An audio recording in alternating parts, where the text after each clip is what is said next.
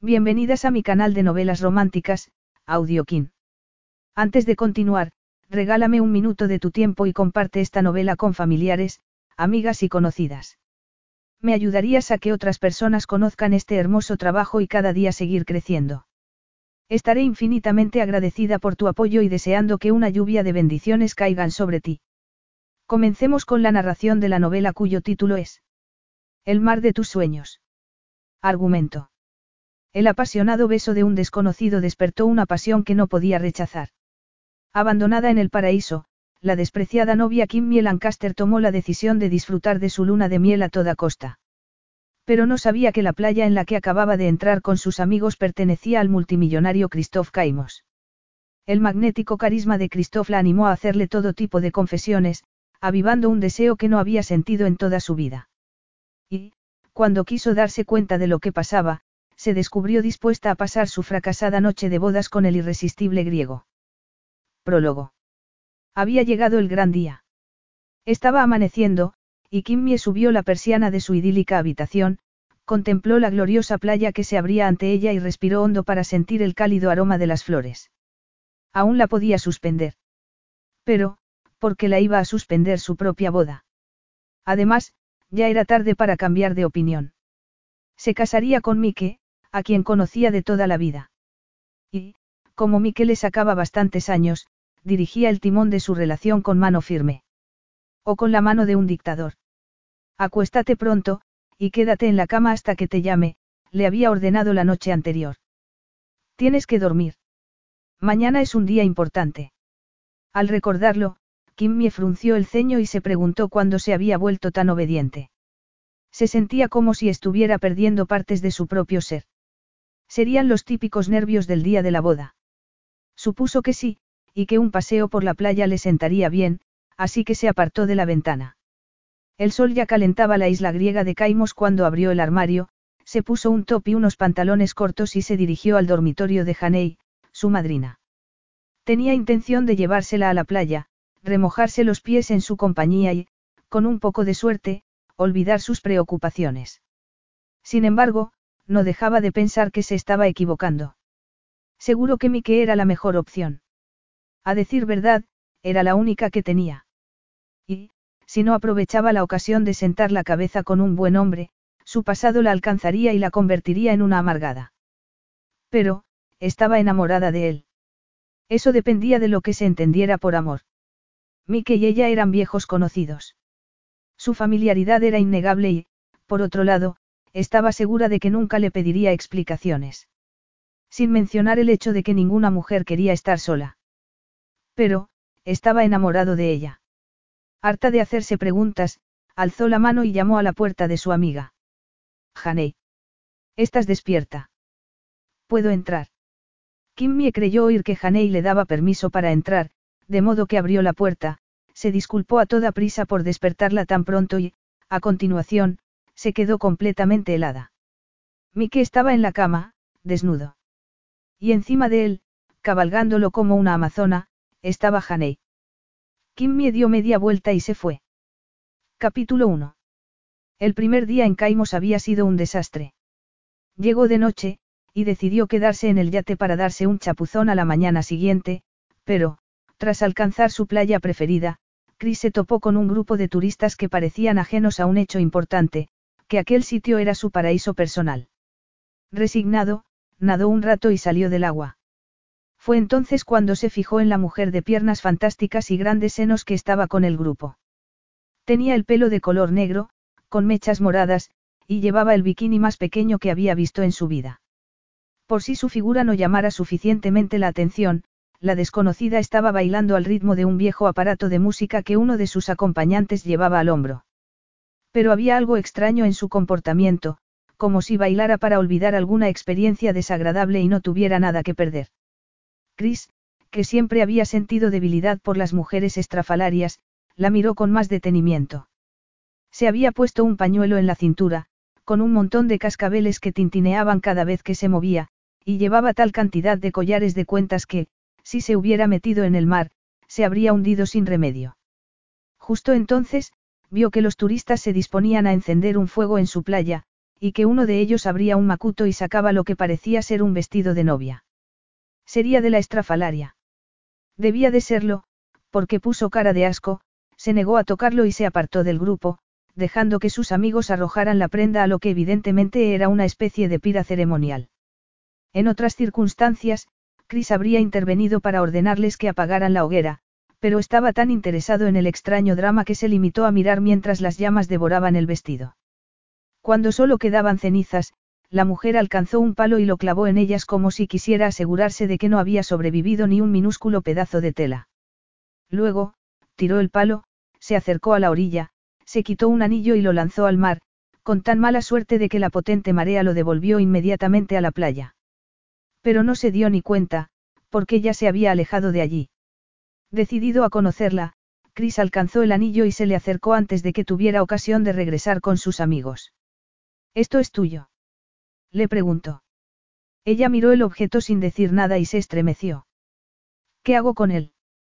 Continuó Chris. Lo devuelvo al mar. Kim Mie no sabía qué hacer. Primero, encontraba a su prometido en compañía de su madrina y, cuando intentaba olvidarlo con ayuda de sus amigos, aparecía un dios salido de la mitología griega y le ofrecía el anillo que ella acababa de tirar. Por su aspecto, debía de tener alrededor de 30 años. Era alto, guapo y brutalmente masculino, es decir, lo último que Kim Mie necesitaba aquel día. Sus rasgos parecían esculpidos en piedra. Su piel, bronceada por los elementos, enfatizaba el negro azabache de su cabello. Y, para empeorar las cosas, tenía un cuerpo que rozaba la perfección y una mirada cargada de inteligencia. Sería un pescador de la zona. Ah, lo has encontrado, acertó a decir. Sí, eso es obvio. ¿Cómo es posible? Lo he tirado hace un segundo. Y la marea lo ha devuelto a la playa, replicó él, con voz profunda. He pensado que debía saberlo. Sí, claro. Gracias. Lo tiro otra vez. Preguntó, mirándola con humor. Si no es ninguna molestia. Por supuesto que no. Pero asegúrate de que no vuelva. Descuida. Él bajó la cabeza en ese momento y clavó la vista en una de las manos de Kim Mie, que le estaba tocando el brazo. Desconcertada, la apartó a toda prisa y tragó saliva. ¿En qué estaba pensando? ¿Cómo se le ocurría tocar a un desconocido? Por lo visto, la traición de su novio la había afectado más de lo que pensaba. Aún no había salido de su asombro cuando él cumplió su palabra y lanzó el anillo tan lejos que no había ninguna posibilidad de que volviera. Tengo la sensación de que tu día no ha empezado con buen pie, comentó el dios griego. No, se podría decir que no, dijo ella, haciendo esfuerzos por no admirar sus hombros. Bueno, todos tenemos días malos. Ya, pero este es especialmente horrible. Sin embargo, has organizado una fiesta. No es una fiesta, sino una especie de despertar. Kimmy se giró hacia sus amigos, que estaban bailando junto a la hoguera. Un despertar. Se interesó él. Disculpa, pero no quiero hablar de eso. Como prefieras. Mientras lo miraba, Kimmy se preguntó qué había hecho para llegar a uno de los puntos más bajos de su existencia. Pero no se podía decir que fuera una gran historia, Jocelyn, una amiga de la universidad, le había presentado a su hermano, que se llamaba Mike. Luego, una cosa había llevado a la otra y, al final, el encantador y refinado Mike se había aburrido de ella y se había acostado con Haney. En fin, ya te he robado bastante tiempo, dijo, mirando al dios. Él arqueó una ceja, y Kimmy supo que no estaba acostumbrado a que lo rechazaran con tanta facilidad, lo cual la llevó a preguntarse otra cosa, ¿por qué se había acercado a ella? Habría visto la escena del fuego. Le habría dado pena. Puedo ofrecerte una copa en agradecimiento. Continuó, decidida a saber más. Me temo que no será posible. Tus amigos y tú os tenéis que ir. ¿Cómo? Dijo, perpleja. Estáis en una playa privada, y no tenéis permiso para quedaros. Y tú sí. Le instó. Él guardó silencio. No estamos haciendo nada malo, insistió ella. Lo limpiaremos todo cuando nos marchemos. Lee ese cartel. Kimmy se giró hacia el lugar que estaba mirando, y vio un cartel de color rojo que prohibía tajantemente el paso. Lo siento. No lo habíamos visto, se excusó. ¿Qué eres tú? Una especie de guardia. Soy parte interesada, por así decirlo. En ese caso, llevarás algún documento que lo demuestre. No pretenderás que nos vayamos por la simple razón de que tú lo digas. Él la miró con sorna. ¿Dónde quieres que lleve la documentación? Estoy prácticamente desnudo, replicó, señalando su impresionante cuerpo. Kimmy apartó la vista, incómoda. Pues lo siento mucho. Si no tienes pruebas, nos quedamos. Él respiró hondo y dijo. Largaos de una vez. Este es el tipo de bienvenida que dan las gentes de Caimos. Protestó ella. No dejaréis buen recuerdo a vuestros visitantes. Tú ya tienes cosas que recordar. Gracias por mencionarlo. Él volvió a guardar silencio. Mira, he tenido un día desastroso, y me gustaría equilibrarlo de alguna manera, prosiguió Kim Mie, cambiando de táctica. Puedo hacer algo para que cambies de opinión. Él no dijo nada. ¿Quién eres, por cierto? Un tripulante del yate que está anclado en la bahía. De esa gigantesca aberración. Un tripulante. Yo. Dijo, frunciendo el ceño. De una aberración. Sí, de aquel barco, declaró, señalándolo con el dedo. Pues no, no soy un tripulante. Y, en cuanto al barco que tanto te disgusta, se llama Spirit of Caimos. Me alegro mucho, pero sigo sin saber quién eres. ¿Tanto te importa? No, es que siento curiosidad. ¿Y yo? Kimmy seguía asombrada con lo que estaba pasando. ¿Por qué insistía en discutir con un desconocido? Se había puesto a bailar para expulsar los fantasmas que llevaba dentro y, en lugar de expulsarlos, se dedicaba a hablar con un hombre increíblemente arrogante que los quería fuera de la isla. Pero eso no era tan malo como la reacción de su cuerpo, encantado de que aquel dios griego la devorara con los ojos. Hagamos una cosa, prosiguió él. Si me hablas de ti, consideraré la posibilidad de que os quedéis. Kimmy apretó los puños, intentando refrenarse. No quería causar problemas a sus amigos. Ya se había equivocado bastante por un día, aunque sus errores venían de lejos. ¿Cómo era posible que hubiera confiado en Mike? Si hubiera estado más atenta, se habría dado cuenta de que su interés por ella empezó cuando salió de la universidad y vendió sus primeros cuadros, que fueron un éxito. Lo único que le interesaba era su dinero. Pero Jocelyn la quería como a una hermana y, como ella quería a su amiga del mismo modo, no había dudado de la bondad de Mike. Está bien, no hables si no quieres, dijo él con frialdad. No estoy aquí para resolver tus problemas, ni para ser objeto de tu ira. Ella lo miró a los ojos. No tenía duda de que aquel hombre intimidaba a mucha gente, pero su día había sido tan terrible que ya no le asustaba nada. Si pensaba que se iba a rendir, estaba muy equivocado. Se limitaría a tratarlo con cautela, por el bien de sus amigos.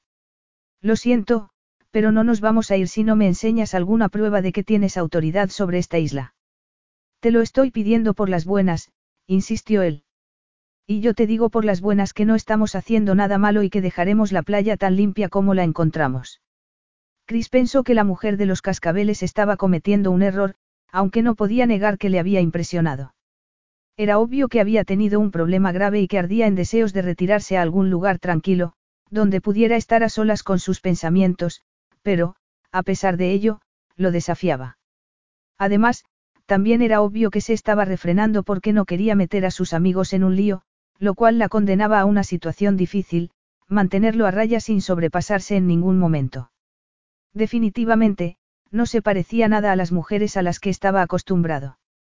No se sometía a la voluntad de nadie. Y había despertado su interés de tal manera que ahora estaba atrapado entre la necesidad de echarla y el deseo de que se quedara allí. ¿Qué debía hacer? Al final, optó por suavizar las cosas y dijo, ofreciéndole una mano. Me llamo Chris. Ella frunció el ceño. Eso significa que nos podemos quedar. Yo no he dicho eso. Chris sonrió y clavó la vista en sus ojos, que se oscurecieron súbitamente. El impulso de besarla fue abrumador, pero estaba acostumbrado a dominarse. De acuerdo, jugaremos a tu modo, dijo ella, que dio un paso atrás y le estrechó la mano. Yo soy Kimmy Lancaster. Y, antes de que lo preguntes, Kimmie no es diminutivo de nada. Me llamo así. Simplemente Kimmie. Encantado de conocerte, simplemente Kimmie, ironizó. Pero, ¿qué te ha pasado? Tiras un anillo de diamantes al mar, quemas un vestido de novia y luego, te dispones a celebrar una fiesta. Ya te he dicho que no es una fiesta, sino un despertar, le recordó ella. Además, no queríamos desperdiciar la comida de la boda. Kiria Demetriou, la dueña del hotel donde nos alojamos, se ha tomado muchas molestias con el banquete, y nos ha parecido una buena forma de mostrarle nuestra gratitud. Ah, sí, la dueña de lo llamaré. Es amiga mía. Kiria. Sí. Kimmie se tranquilizó un poco. Kiria sabía juzgar a la gente y, si era amiga de aquel hombre, no podía ser tan horrible. Bueno, no me sorprende que os conozcáis, teniendo en cuenta que la isla es muy pequeña, replicó. Lo es, dijo. Pero, ¿por qué os alojáis en el Oyamare? Es muy caro. Porque quería agasajar a mis amigos. ¿Por qué los querías agasajar? Preguntó, sorprendido. ¿Qué tiene de malo? ¿Qué te habrá costado una fortuna? Ella guardó silencio. No habría sido mejor que pagaran una parte de los gastos. No quiero que paguen nada. Tuve un golpe de suerte y decidí compartirla con ellos. Casi todo lo que gané está invertido en un proyecto que me interesa, pero me sobró lo suficiente para hacer algo especial, algo distinto. Y a tu prometido le pareció bien. Kimmy respiró hondo. No sé por qué te estoy hablando de eso. Quizá, porque necesitas hablarlo con alguien. Ella se encogió de hombros, sin decir nada. Llevabais mucho tiempo juntos. Si te lo digo, te vas a reír. Ponme a prueba. Está bien, tú te lo has buscado, soy una pintora que acaba de terminar la carrera, y que se llevó una buena sorpresa cuando su primera exposición resultó un éxito, empezó a decir. Una noche, Mike se presentó en la galería y nos pusimos a charlar. Mike es el hermano de mi mejor amiga, y los dos estábamos tan encantados con mi éxito que nos entusiasmamos y acabamos prometidos. ¿Te ofreció el matrimonio esa misma noche? Sí, y yo acepté sin dudarlo, respondió. Sé que suena estúpido, pero la vida te lleva a veces por caminos extraños. Sobre todo, cuando quieres huir de tu pasado. ¿Y qué pasado es ese? Ella lo miró durante unos segundos y sacudió la cabeza. No, no te voy a decir nada más. Como quieras, dijo él, pensando que debía de ser un pasado terrible para que se comprometiera con un estúpido. Pero, ¿qué ha hecho el tal Mike? Supongo que engañarte con otra, claro. Brillante deducción, replicó con sorna. Pues es un problema. Una novia sin novio, dijo. Menuda boda. Bueno, yo diría que he tenido suerte. ¿En serio? Sí. Ha sido una especie de lección vital. Mientras no te amargues. No, de ninguna manera. Me hará más cauta y tendré cuidado de no volver a cometer el mismo error. Eso es fácil de decir, pero no tan fácil de hacer. Tú no me conoces. Me estás desafiando de nuevo. Ella no respondió a la pregunta, y él empezó a sopesar una idea. Desde luego, tendría que reflexionar un poco antes de que las cosas fueran más lejos, pero su inesperado encuentro con Kimmy Lancaster le había recordado una conversación que había mantenido con su tío, y tenía la sensación de que el destino estaba llamando a su puerta. En fin, supongo que nos veremos por la isla, dijo ella, cambiando súbitamente de tema. Es lo más probable, siendo tan pequeña. Intentaré no cruzarme en tu camino. ¿Insinúas que os vais a marchar? Preguntó, mirando a sus amigos. Ella suspiró. No empieces otra vez, por favor. Te prometo que seremos cuidadosos. Me hago personalmente responsable de la limpieza de la playa. Él soltó una carcajada. Kimmy había ganado la partida, aunque no supo si la había ganado por atreverse a plantarle cara o por ser tan especial. Te tomo la palabra. Y será mejor que la cumplas, o tendrás que darme explicaciones. El súbito rubor de Kimmy le hizo pensar que no le disgustaba la idea de darle explicaciones, lo cual le encantó. Era una mujer valiente y muy atractiva, una mujer que, por lo visto, estaba tan ansiosa de tocarlo como él a ella. Por desgracia, las convenciones sociales se interponían en su camino, y no podía pasar a mayores sin el preámbulo de conocerse mejor, así que dijo, ¿por qué no me presentas a tus amigos? Capítulo 2. ¿En qué se estaba metiendo? Se le habrían quemado las neuronas por haber descubierto que Mike y Haney eran amantes. Aparentemente, sí. De lo contrario, porque se había prestado a la insensatez de presentarle a sus amigos. Tenía la sensación de que había salido de la sartén para acabar en el fuego, y contemplaba la escena como si no estuviera allí, como si no fuera real. Pero lo era, y la actitud de Chris había cambiado tanto que ya no parecía el dictador de la playa. ¿Qué estaba pasando? ¿Por qué se mostraba tan amable? Es encantador, dijo una de sus amigas. Sí, supongo que no está mal, replicó ella. Durante la media hora siguiente, se dedicó a observar al dios griego que había encontrado en la playa. Estaba segura de que tramaba algo, pero su comportamiento echaba por tierra cualquier sospecha, trataba a los hombres con una cordialidad exenta de condescendencia, y no intentaba coquetear con las mujeres, a pesar de que algunas eran bastante guapas. Parecía un buen tipo, nada más y nada menos que un buen tipo. Se estaría volviendo paranoica. Quizá, aunque su experiencia con Mike le había enseñado que las apariencias engañaban. Bueno, nos podemos quedar en la playa. ¿O nos tendremos que ir cuando te marches? Le preguntó en determinado momento. Tus amigos se pueden quedar, pero tú no. ¿Te has vuelto loco? Yo no voy a ninguna parte. Me quedo con ellos. Entonces, tendréis que marcharos todos. Kimmy se quedó atónita, y su sorpresa aumentó cuando él hizo un gesto para que lo siguiera y dijo. Anda, ven conmigo. Ella lo miró con ira. ¿Por quién la había tomado? Pensaba que era un perrito encantado de seguir a su dueño. De ninguna manera, bramó, clavando los pies en la arena. ¿No quieres venir conmigo? A decir verdad, Kim ardía en deseos de marcharse con él. Pero, si Mikel había traicionado siendo tan fiable como parecía ser, que haría aquella maravilla con cuerpo de gladiador, tatuajes en los brazos y un pendiente de aro. Chris era la quinta esencia del peligro. Ahora bien, no era eso lo que necesitaba. Una distracción amorosa. Si funcionaba con sus amigas, funcionaría con ella. Pues es una pena, continuó él. Pensaba que querrías hablar un poco más. Ella guardó silencio.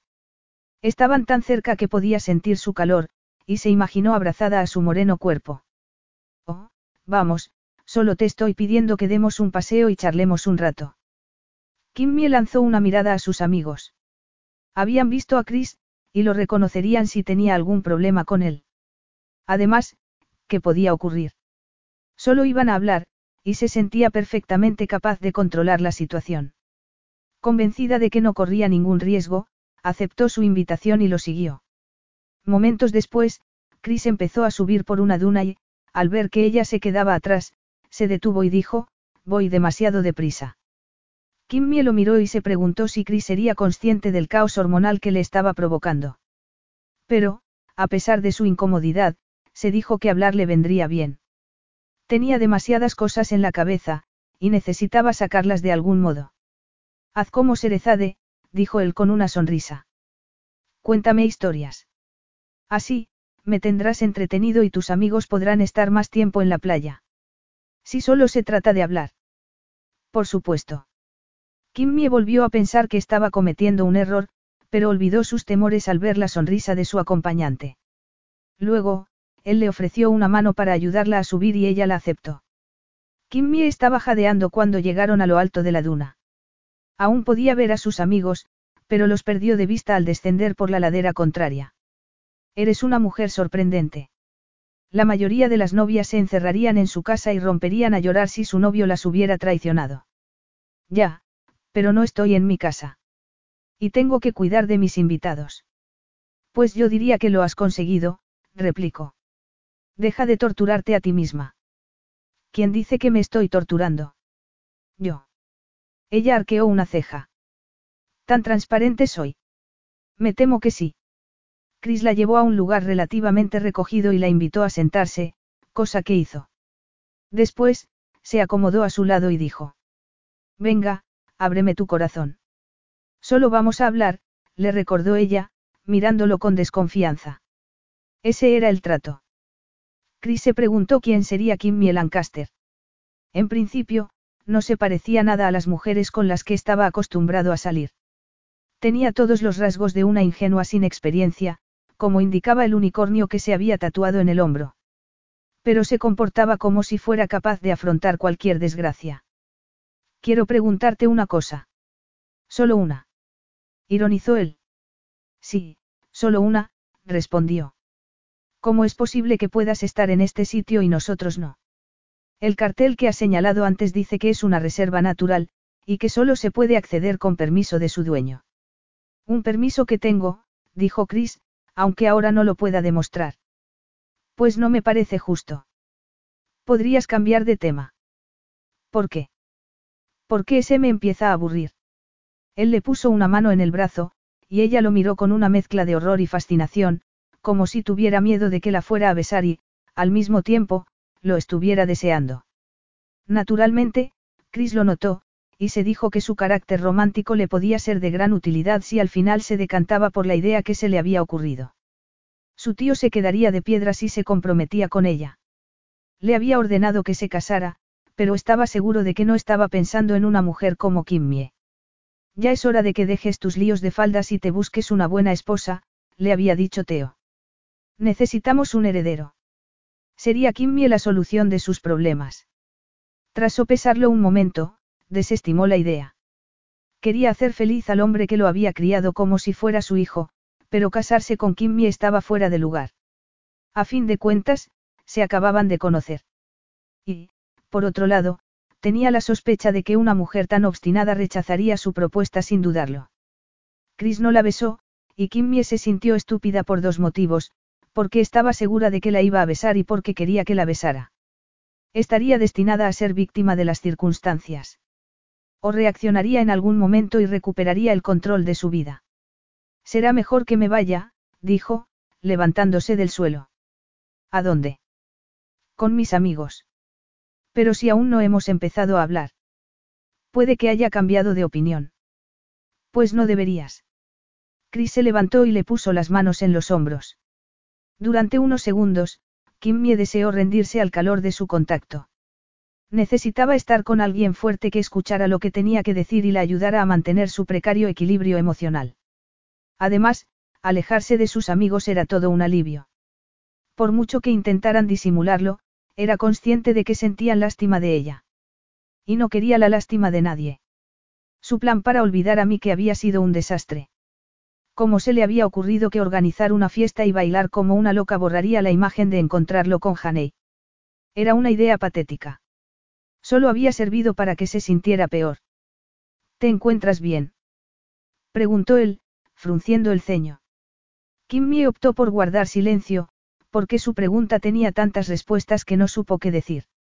Y, cuando lo miró a los ojos, tuvo la sensación de que todos sus problemas desaparecían de repente. ¿Te da miedo el sexo, Kimmie? Por eso te ha traicionado tu novio. Kimmie se quedó tan desconcertada que dio un paso atrás. ¿Cómo te atreves a preguntarme eso? Él se encogió de hombros. No es para tanto. Claro que lo es. Y no tienes derecho a preguntar nada. Esta vez fue Chris quien guardó silencio. Será mejor que me marche, repitió ella. Si es lo que quieres, márchate. Pero también tienes la posibilidad de hablar conmigo, dijo. Piénsalo bien. No tengo prisa. ¿Qué quieres que te cuente? No sé. Empieza por tu infancia. ¿Qué eres? Una especie de psicólogo. No, pero sé qué botones pulsar, respondió. Venga, siéntate. Puedo confiar en ti. ¿Qué puedes perder si confías en mí? Supongo que nada. Entonces, empecemos otra vez. Está bien, pero quiero hacerte unas cuantas preguntas, dijo ella, sentándose de nuevo. Adelante. Eres un pescador de la zona. Chris soltó una carcajada. Lo eres. ¿O no? insistió Kimmie. Soy tu sultán, y tú eres la de que me cuenta historias para que tus amigos puedan estar más tiempo en la playa. Déjate de tonterías. Me aburren, declaró ella. Además, no tengo mucho tiempo. Mis amigos vendrán a buscarme en cualquier momento. Lo dudo. Saben que estás conmigo. Y no querrás aguarles la fiesta, ¿verdad? No, claro que no, admitió. Pues empieza por el principio, por el capítulo 1 de la historia de Kim Lancaster. Está bien.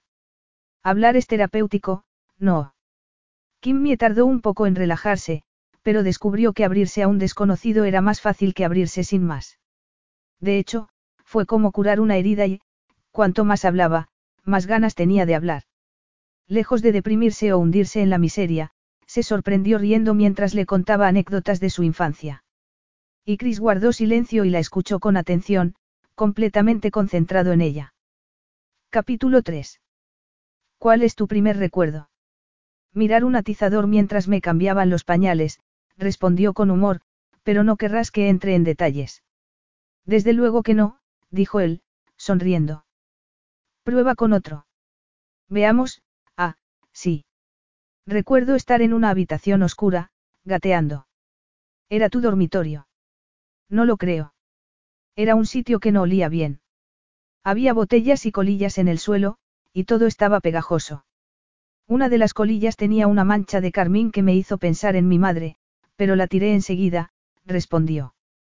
Ahora que lo pienso, hacía frío, y también tenía hambre. Bueno, olvida eso. No quiero que revivas una experiencia desagradable, porque es obvio que estaba sola y asustada, se apresuró a decir él. Discúlpame por haberte presionado. Pensarás que soy un insensible. No, solo pienso que sientes curiosidad, se burló. Estoy hablando en serio, Kimmie. ¿Y qué quieres que haga? Que embellezca mis historias para que te diviertan más y mis amigos ganen más tiempo. No, en absoluto, dijo, levantándose de repente. Venga, vámonos. Ella frunció el ceño. ¿He dicho algo malo? No, respondió con firmeza. No has dicho nada malo. Chris se había empezado a sentir culpable. Kimmy era una buena candidata para casarse con ella y apaciguar a su tío, pero, cuando empezó a hablar de su infancia, que aparentemente no había sido ideal, sintió la desconcertante necesidad de protegerla. ¿Y bien? ¿Qué te parecen mis historias? Son tan buenas como para que no nos eches de la playa. No están mal. ¿Puedo contarte otra? No, déjalo, replicó él, enfadado consigo mismo. Es que te aburro. Chris se giró hacia ella, le puso una mano en la mejilla y la miró a los ojos. Ni mucho menos. Eres toda una superviviente, Kim Lancaster. Y más que capaz de enfrentarme a ti. Lo sé. Chris se apartó y dio un paso atrás. Era un hombre muy poderoso, que podía comprar lo que quisiera y hacer lo que le viniera en gana, pero no debía casarse con Kimmie. Habría sido una crueldad. En primer lugar, porque ya le habían hecho bastante daño aquel día y, en segundo, porque era un espíritu libre. Una mujer como ella no aceptaría un matrimonio de conveniencia.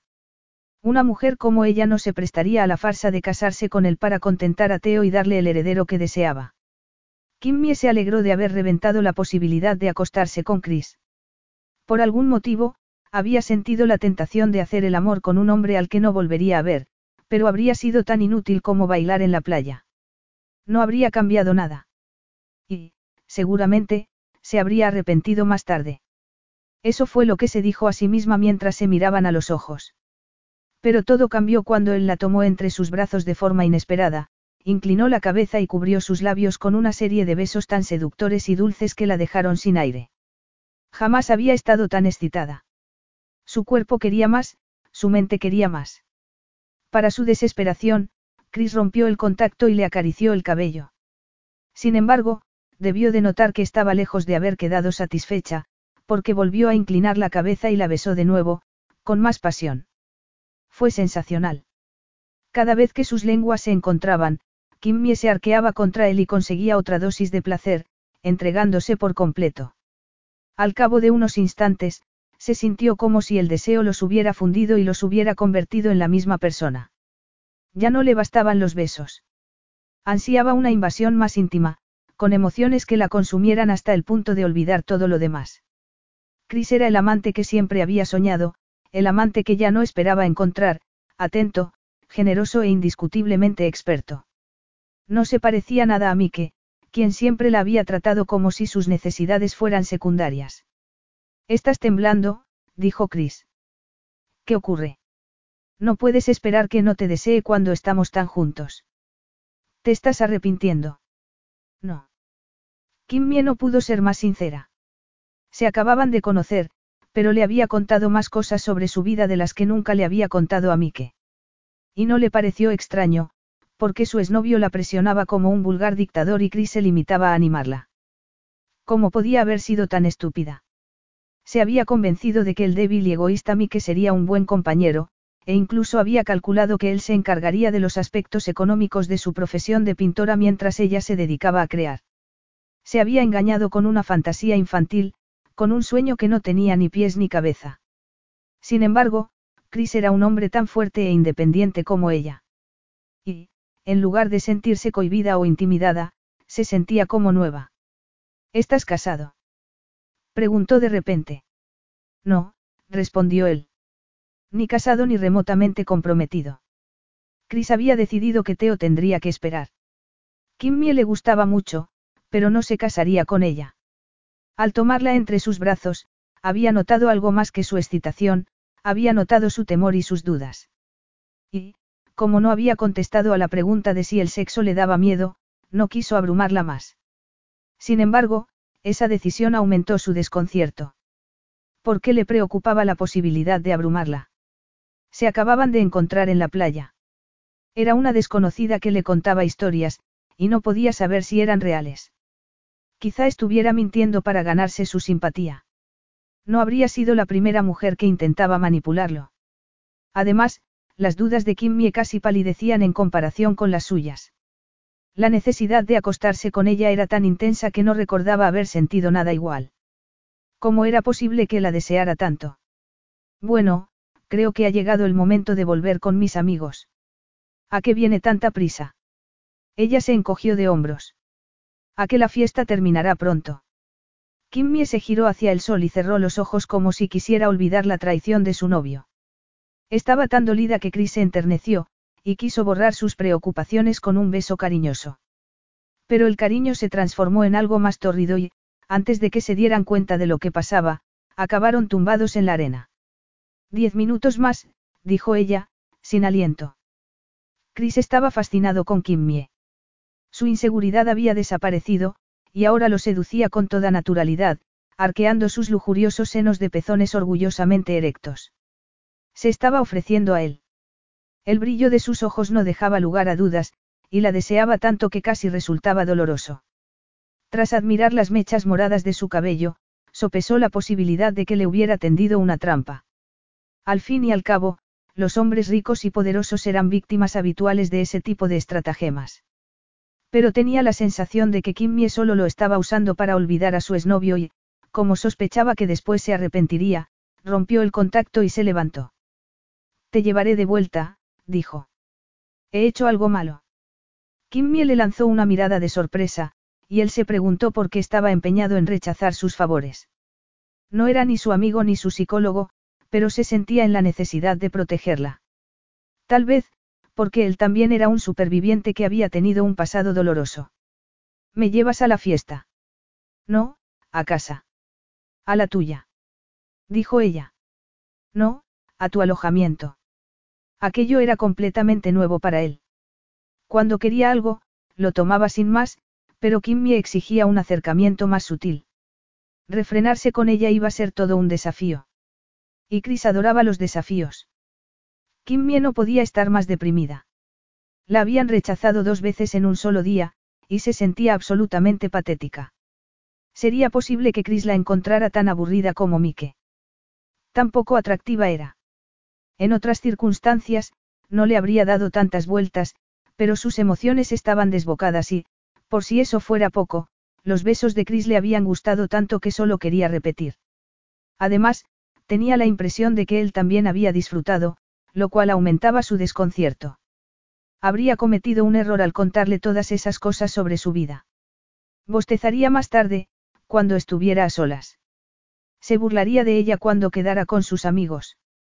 Subiremos al acantilado, le informó él, señalando la pared rocosa que se alzaba ante ellos. Te llevaré a casa en mi coche. ¿Has aparcado ahí?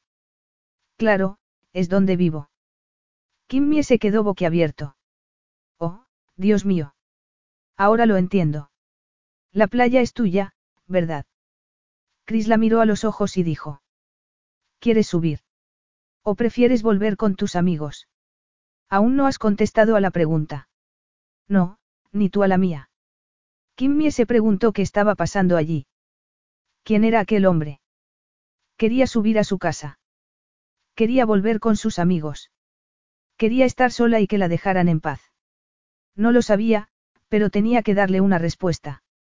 El paseo te vendrá bien, continuó él, como adivinando sus pensamientos. ¿Tú crees? dijo con sorna, mirando el alto acantilado. Sí, lo creo. Y estarás en un sitio donde no tendrás que dar explicaciones a nadie, replicó. Además, sé que te gustan las aventuras. ¿De dónde te has sacado eso? Llámalo intuición. Entonces, no estás aburrido de mí. Él se encogió de hombros. Siempre me han gustado los desafíos. Y a mí. Pero preferiría hablar con mis amigos, para que sepan dónde estoy. Una precaución muy sabia. Te acompañaré. Kimmy entrecerró los ojos en ese momento. Ah, ahora caigo, tú eres Christoph Caimos, el presidente de Caimos Sitpin. Chris no dijo nada. La prensa dice que eres el hombre más rico del mundo, continuó ella, y que estás decidido a seguir soltero a pesar de las presiones de tu tío, que está empeñado en que te cases. Vaya, sabes mucho de mí. Kimmy no salía de su asombro. Había estado todo el tiempo con el famoso Christoph Caimos, y ni siquiera se había dado cuenta. Es lógico que lo sepa. Los periodistas hablan de los ricos constantemente, se defendió. Pero ahora me siento más segura. ¿Por qué? Porque dudo que me quieras de esposa. Puedes elegir entre candidatas más interesantes que una artista desconocida. Chris soltó una carcajada. Tienes una forma muy romántica de decir las cosas, se burló él. Romántica, yo. Me encantaría serlo, pero la vida no me lo permite. Si lo dices por lo que te ha pasado con tu novio, todos cometemos errores. Incluso tú. Te arrepentirás mañana de haberme conocido. Eso no lo sabré hasta mañana, naturalmente. Siempre encuentras la forma de evitar las respuestas. Por supuesto. Soy un hombre de negocios. Pues debes de ser un gran hombre de negocios, porque no has contestado a ninguna de las preguntas que te he hecho, le recordó. Si tu empresa se hunde, tendrías futuro como político. Mi empresa no se va a hundir. No, supongo que no. ¿Cómo se iba a atrever, estando tú al timón? Kimmy lo miró con humor, pero él se puso serio y dijo. ¿Te gustaría más si fingiera tener sentimientos que no tengo? No, claro que no. Es cierto que la mayoría de la gente intentaría ser más diplomática, pero tú vas directo al grano. Efectivamente, sentenció. En fin, ¿qué vas a hacer al final? ¿Te vas con tus amigos? ¿O te vienes conmigo? Las dos cosas. Primero ellos y después, tú. Pues vámonos. Cuando quieras. Capítulo 4. Chris ya no tenía motivos para desconfiar de Kimmie. Le había convencido de que no sabía quién era al principio y, en cuanto a su desprecio por el poder y el dinero, no necesitaba convencerlo, lo había dejado bien claro al describir su yate, uno de los más lujosos del mundo, como una gigantesca aberración. Kimmy le divertía, le excitaba y le interesaba.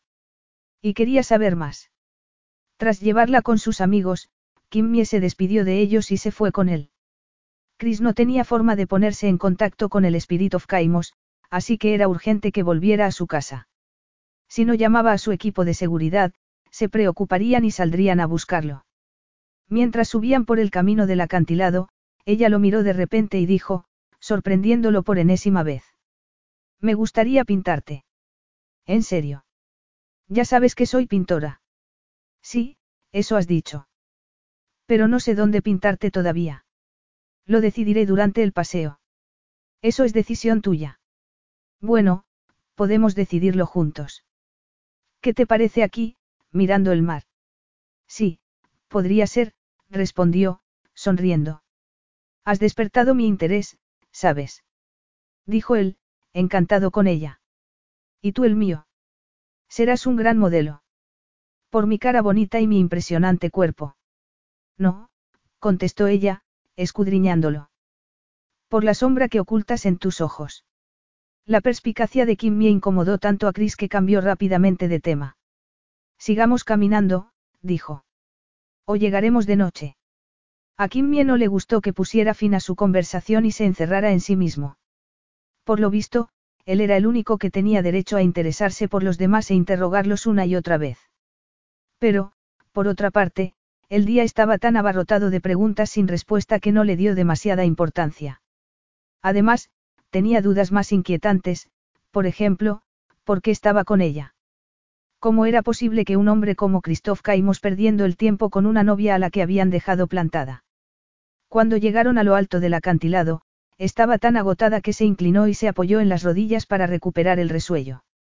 Luego, alzó la cabeza y exclamó, atónita, ¡guau! ¡Qué maravilla de casa! También te gustaría pintarla. Ella volvió a sonreír. Es posible. Me alegra que te guste. Gustarme. Es fabulosa. Gracias. Kimmy se quedó mirando la lujosa propiedad como si fuera una niña con zapatos nuevos. Te intereso más ahora que sabes quién soy. Continuó él. Todo lo contrario. Él la miró con desconfianza. ¿Por qué? Porque un retrato de Christoph Caimo se vendería por una fortuna, lo cual complicaría las cosas. Si solo pintara a un desconocido con el que me encontré en una playa, sería un cuadro normal que llevaría a una exposición, pero, si pinto a un hombre tan famoso como tú, valdrá muchísimo dinero. Y no me gusta la idea de aprovecharme de ti. ¿Tanto te importa? Me crees una persona sin escrúpulos. Chris se encogió de hombros, desconcertado con su aparente indignación. ¿Y si te doy permiso para pintarme? ¿Me lo darías? Kimmy se sintió la artista más afortunada del mundo. Era verdad que no quería aprovecharse de él, pero también lo era que un encargo de Christoph Caimos daría un empujón a su carrera. Hace un rato, dijiste que tuviste un golpe de suerte y que invertiste parte del dinero en un proyecto que te interesa mucho, le recordó él. ¿Esto te ayudaría? Por supuesto que sí, admitió Kim Es un sueño que tengo desde hace años, establecer un programa de becas para apoyar a los artistas jóvenes y facilitar su entrada en el mundo del arte. Si dejas que te pinte, los beneficios que sacara de la venta serían de gran ayuda. Ella frunció el ceño de repente, y Chris preguntó. ¿Qué ocurre? No sé, que me siento como si te estuviera explotando. Pero yo estoy de acuerdo en que me explotes. Y hasta es posible que compre el cuadro y se lo regale a mi tío. Le encantaría. A tu tío. Al tío que quiere que te cases. Al mismo, dijo él, aunque no deberías prestar oídos a los rumores de la prensa. Lo siento. No pretendía ofenderte. No me has ofendido. Pero es una persona muy especial para mí. Lo quiero como si fuera mi padre, porque fue él quien me crió. Se podría decir que me salvó la vida. Él abrió la verja de la propiedad y la llevó por un camino que serpenteaba entre árboles y macizos de flores. Era un lugar perfecto para charlar, pero Kimmy se dio cuenta de que Chris tenía la sensación de que ya había dicho demasiado, y de que guardaría silencio si ella no forzaba las cosas. ¿Qué les pasó a tus padres? Se interesó. Sé que es una pregunta muy personal, y te entendería perfectamente si no quisieras responder. No hay mucho que contar, dijo, muy serio. Mis padres adoraban las fiestas, y un día se divirtieron tanto que olvidaron que tenían un hijo. Teo me rescató de las calles de Atenas, por donde estaba deambulando. Ahora solo quedamos él y yo. Kimmy pensó que no era extraño que fuera tan reservado. Se había acostumbrado a serlo durante su infancia, cuando las circunstancias lo obligaron a levantar un muro alrededor de su corazón. Pero, al igual que ella, había decidido que no volvería a ser víctima de nadie, y eso hizo que simpatizara más con él y que quisiera saber más sobre su vida. Sin embargo, no podía saberlo todo en un solo día, de modo que guardó silencio y lo acompañó por los jardines, intentando convencerse de que su interés por Chris no era cosa del destino, sino una simple cuestión de atracción física. Además, no tenían nada en común. Eran de mundos completamente distintos. Y desde luego, ella no estaba dispuesta a casarse con él para satisfacer los deseos de su tío. Justo entonces, Chris aceleró el paso de tal manera que Kim tuvo que esforzarse para alcanzarlo. Se estaría arrepintiendo de haberla llevado a su hogar. O solo se sentía incómodo por haberle mostrado sus viejas heridas. A fin de cuentas, era un hombre orgulloso. Y ella tampoco se sentía cómoda en ese tipo de situaciones. Me encanta tu casa, dijo, intentando despejar el ambiente. Kim Mie no era completamente estúpida, y ya había imaginado que la casa de un multimillonario sería fabulosa, pero aquello superaba sus expectativas. Tenía una piscina olímpica, un par de canchas de tenis y hasta un helipuerto. Todo era lujo y esplendor, un lujo y un esplendor que enfatizaban la inmensa brecha social que había entre ellos. Pintar tu propiedad me llevaría toda la vida, comentó con humor. Sí, es muy bonita. Sobre todo, al anochecer, dijo Chris, con un gesto desdeñoso. Kim Mie pensó que no apreciaba lo que tenía, y deseó que pudiera ver el mundo con sus ojos de artista. La luz era tan sutil que el verde de los jardines parecía brillar, el agua de las fuentes competía en belleza con las estatuas y, por si eso fuera poco, todo el paisaje se abría a un mar aparentemente interminable. Era un lugar glorioso. Pero, por muy glorioso que fuera, no consiguió que olvidara su principal preocupación. ¿Por qué la había llevado a su casa? ¿Qué quería de ella? No podía ser una simple relación sexual, porque había rechazado sus favores y se había comportado como un caballero. ¿Te pasa algo? Estás muy callada. Kim Mie, que estaba sumida en sus pensamientos, declaró. No, es que me he quedado atónita con el helipuerto. Pues, si eso te sorprende, tendrías que ver mi aeródromo privado, dijo con humor. Solo tienes uno. Se burló. Chris sonrió, y ella se volvió a recordar que debía de tener cuidado. Le gustaba mucho, y corría el peligro de que le partiera el corazón. ¿Sabes jugar al tenis? Preguntó él. Juego un poco, aunque no tengo demasiado talento. Me sorprende que digas eso, siendo una artista. Ya, pero no me gusta correr de un lado para otro. Y nadar. Un chapuzón te vendría bien, dijo Chris. De hecho, te podrías quedar en mi casa. Quedarme. Dijo ella, alarmada. No te preocupes. Dormirías en una de las habitaciones de invitados. Ah, bueno, acertó a responder. Gracias, pero será mejor que me marche. Sí, supongo que sí. Chris lo dijo con tono de voz tan normal que Kim Mie no supo cómo interpretar sus palabras y, si se hubiera empeñado en encontrarles un fondo crítico, habría fracasado. Era demasiado consciente de que su desastroso estado emocional la hacía desconfiar de todo y de todos. Pero, ¿por qué la invitaba a quedarse? Solo sentía curiosidad por ella, como ella por él. O quería estudiarla con más detenimiento, pensando quizá en las ideas matrimoniales de su tío Teo. Tu casa es tan grande que necesitará un ejército de criados para mantenerla, declaró mientras se dirigían a la parte de atrás. Te sentirás rodeado. Eres una mujer interesante, Kim Mie. Siempre ves las cosas desde una perspectiva extraña, ironizó él. Ella se encogió de hombros. Desde mi punto de vista, es un comentario absolutamente lógico. Vivo en una casa de un solo dormitorio y, desde luego, no tengo criados. Es que me envidias. Envidiarte. No, respondió. A decir verdad, me das un poco de pena. No creo que una casa tan grande pueda llegar a ser un hogar. ¿Un hogar? Preguntó él, frunciendo el ceño. Sí, ya sabes, uno de esos espacios acogedores donde la gente vive y se ama, dijo Kim Mie, echando de menos su diminuta casa. ¿No te sientes solo? ¿Por qué iba a sentirme solo? Dijo, sorprendido. Porque los criados tendrán cosas más importantes que hacer que hablar contigo, y todo el mundo necesita contacto humano, contestó ella. Oh, por lo menos, yo lo necesito. Trabajo sola, y siempre lo echo de menos. A mí me pasa lo contrario. Trabajo con mucha gente, y tengo más contacto humano del que pueda necesitar, replicó Chris, ligeramente irritado por sus comentarios. Además, porque querría una casa acogedora, ¿cómo dices? Si quisiera vivir en un lugar más pequeño, me alojaría en un hotel. Kim Mie pensó que no había entendido su argumento. No se trataba de tener una casa grande o pequeña, sino de tener un refugio.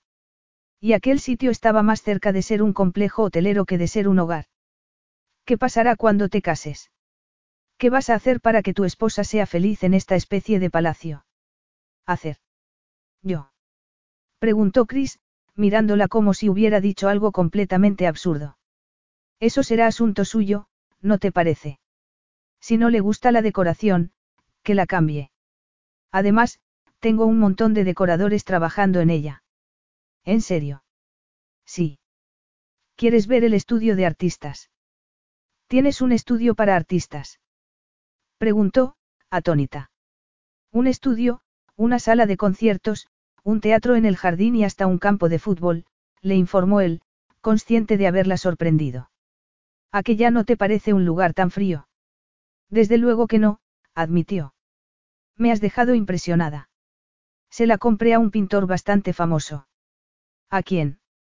Chris le dio el nombre, y Kimmy soltó un suspiro de asombro. Caimos siempre ha tenido una comunidad de artistas, continuó él. Creo que tiene algo que ver con la luz. Kimmy estaba cada vez más interesada en Christoph Caimos, pero no en el millonario del que hablaba constantemente la prensa, sino en el hombre real, el que se ocultaba bajo su caparazón. Cuanto más le contaba, más quería saber. Y no era una simple cuestión de interés personal, porque también estaba el profesional, su retrato sería mucho mejor si expresaba en él su verdadero carácter. Mientras se acercaban al enorme garaje de la propiedad, Kimmy notó que el sol se estaba poniendo y se giró hacia el precioso cielo del oeste. Dios mío, no sabía que fuera tan tarde, dijo, desconcertada. Tan tarde. No me digas que te quieres acostar. Con lo cansada que estoy, me acostaría ahora mismo, le confesó, reprimiendo un bostezo. Pero me gustaría ver el estudio de artistas, si no es demasiada molestia. No es ninguna molestia. Ven cuando quieras. Me encargaré de que alguien te acompañe. Kimmy se sintió como si le acabara de dar una bofetada, porque ya no se quería ir. La idea de volver a su alojamiento le resultaba odiosa. No se sentía capaz de dormir en la habitación que habría compartido con su esposo si Mike no la hubiera traicionado. Y, por otra parte, se había divertido tanto con Chris que lo iba a echar de menos. Había disfrutado de su conversación y, sobre todo, de sus labios. Al pensar en ellos, se preguntó qué habría pasado si se hubiera quedado en la gigantesca propiedad. Le habría dado un casto beso de buenas noches. Habría asaltado su boca apasionadamente. Si hubiera sido sincera con ella misma, habría admitido que deseaba a Chris con toda su alma. Pero no tuvo ocasión de serlo, porque la llevó a un elegante vehículo de color negro y abrió la portezuela, invitándola a entrar. Había llegado el momento de que volvieran a sus respectivas torres de marfil. Él, a su fabulosa casa del acantilado y ella, a su diminuto estudio. Sin embargo, ahora sabía dos cosas, que quería verlo otra vez y que no podría verlo si no daba ella el primer paso. Pero, ¿cómo reaccionaría si se atrevía a proponérselo? Su rostro era tan impenetrable que no encontró ninguna pista en él. Chris arrancó entonces, y Kimmy tuvo la extraña seguridad de que aquello estaba lejos de haber terminado. Como mucho, acababa de empezar. Capítulo 5. Contra todo pronóstico, Kimmy durmió como un bebé. Y ella fue la primera sorprendida, porque no esperaba descansar tras un día como el anterior. Al recordar lo sucedido, le pareció increíble que hubieran pasado cosas tan increíblemente malas e increíblemente buenas en tan poco tiempo. La había besado Christoph Caimos de verdad. O solo lo había soñado. Debía de ser cierto, porque aún sentía el eco de sus labios. Haría el amor con la misma mezcla maravillosa de pasión, dulzura y sensibilidad. No lo sabía, pero se había llevado una decepción cuando la llevó en coche y se portó como un perfecto caballero. Su parte más lúdica ansiaba que la introdujera en los placeres carnales, unos placeres que sus viejos temores le habían impedido disfrutar. Lamentablemente, los conocimientos de Kimmy en materia de sexo se limitaban a los gritos que daba su madre cuando su padre la forzaba y, como seguía siendo virgen, no tenía recuerdos propios que equilibraran esa imagen. Pero estaba segura de que hacer el amor con Chris no sería una experiencia terrible, sino asombrosa. Mientras lo pensaba, se dio cuenta de que ni siquiera se había planteado que tendría que mantener relaciones sexuales con Mike cuando aceptó su oferta de matrimonio, empujada por la euforia de su exposición. Y luego, cuando Mike intentó seducirla, ella lo rechazó con el argumento de que se quería reservar para la boda, aunque la verdad era muy diferente, que tenía miedo de acostarse con él. Sin embargo, Chris no le daba ningún miedo. Había aparecido en el peor día de su vida y lo había convertido en el más apasionante. Solo habría sido mejor si se hubiera despedido de ella con algo más que un beso educado. Pero había llegado el momento de regresar a la realidad, de modo que Kimmie se levantó de la cama e intentó olvidarse de Chris. Estaba convencida de que no se volverían a ver, y se alegró enormemente cuando miró por la ventana de la habitación y vio su yate en la bahía. Se quedaría en su casa del acantilado. O se marcharía a alguna de las muchas casas y sedes que tenía por todo el mundo. Tras darse una ducha, se secó y se cerró la toalla alrededor del cuerpo. Sus pasos la llevaron de nuevo a la ventana, donde los pezones se le endurecieron por el simple hecho de mirar el barco de Chris y pensar en él. Echaba de menos sus besos. Echaba de menos sus manos. Le había devuelto las ganas de vivir y, por mucho que quisiera negarlo, no quería volver a su aburrida existencia anterior. Justo entonces, se le ocurrió una idea.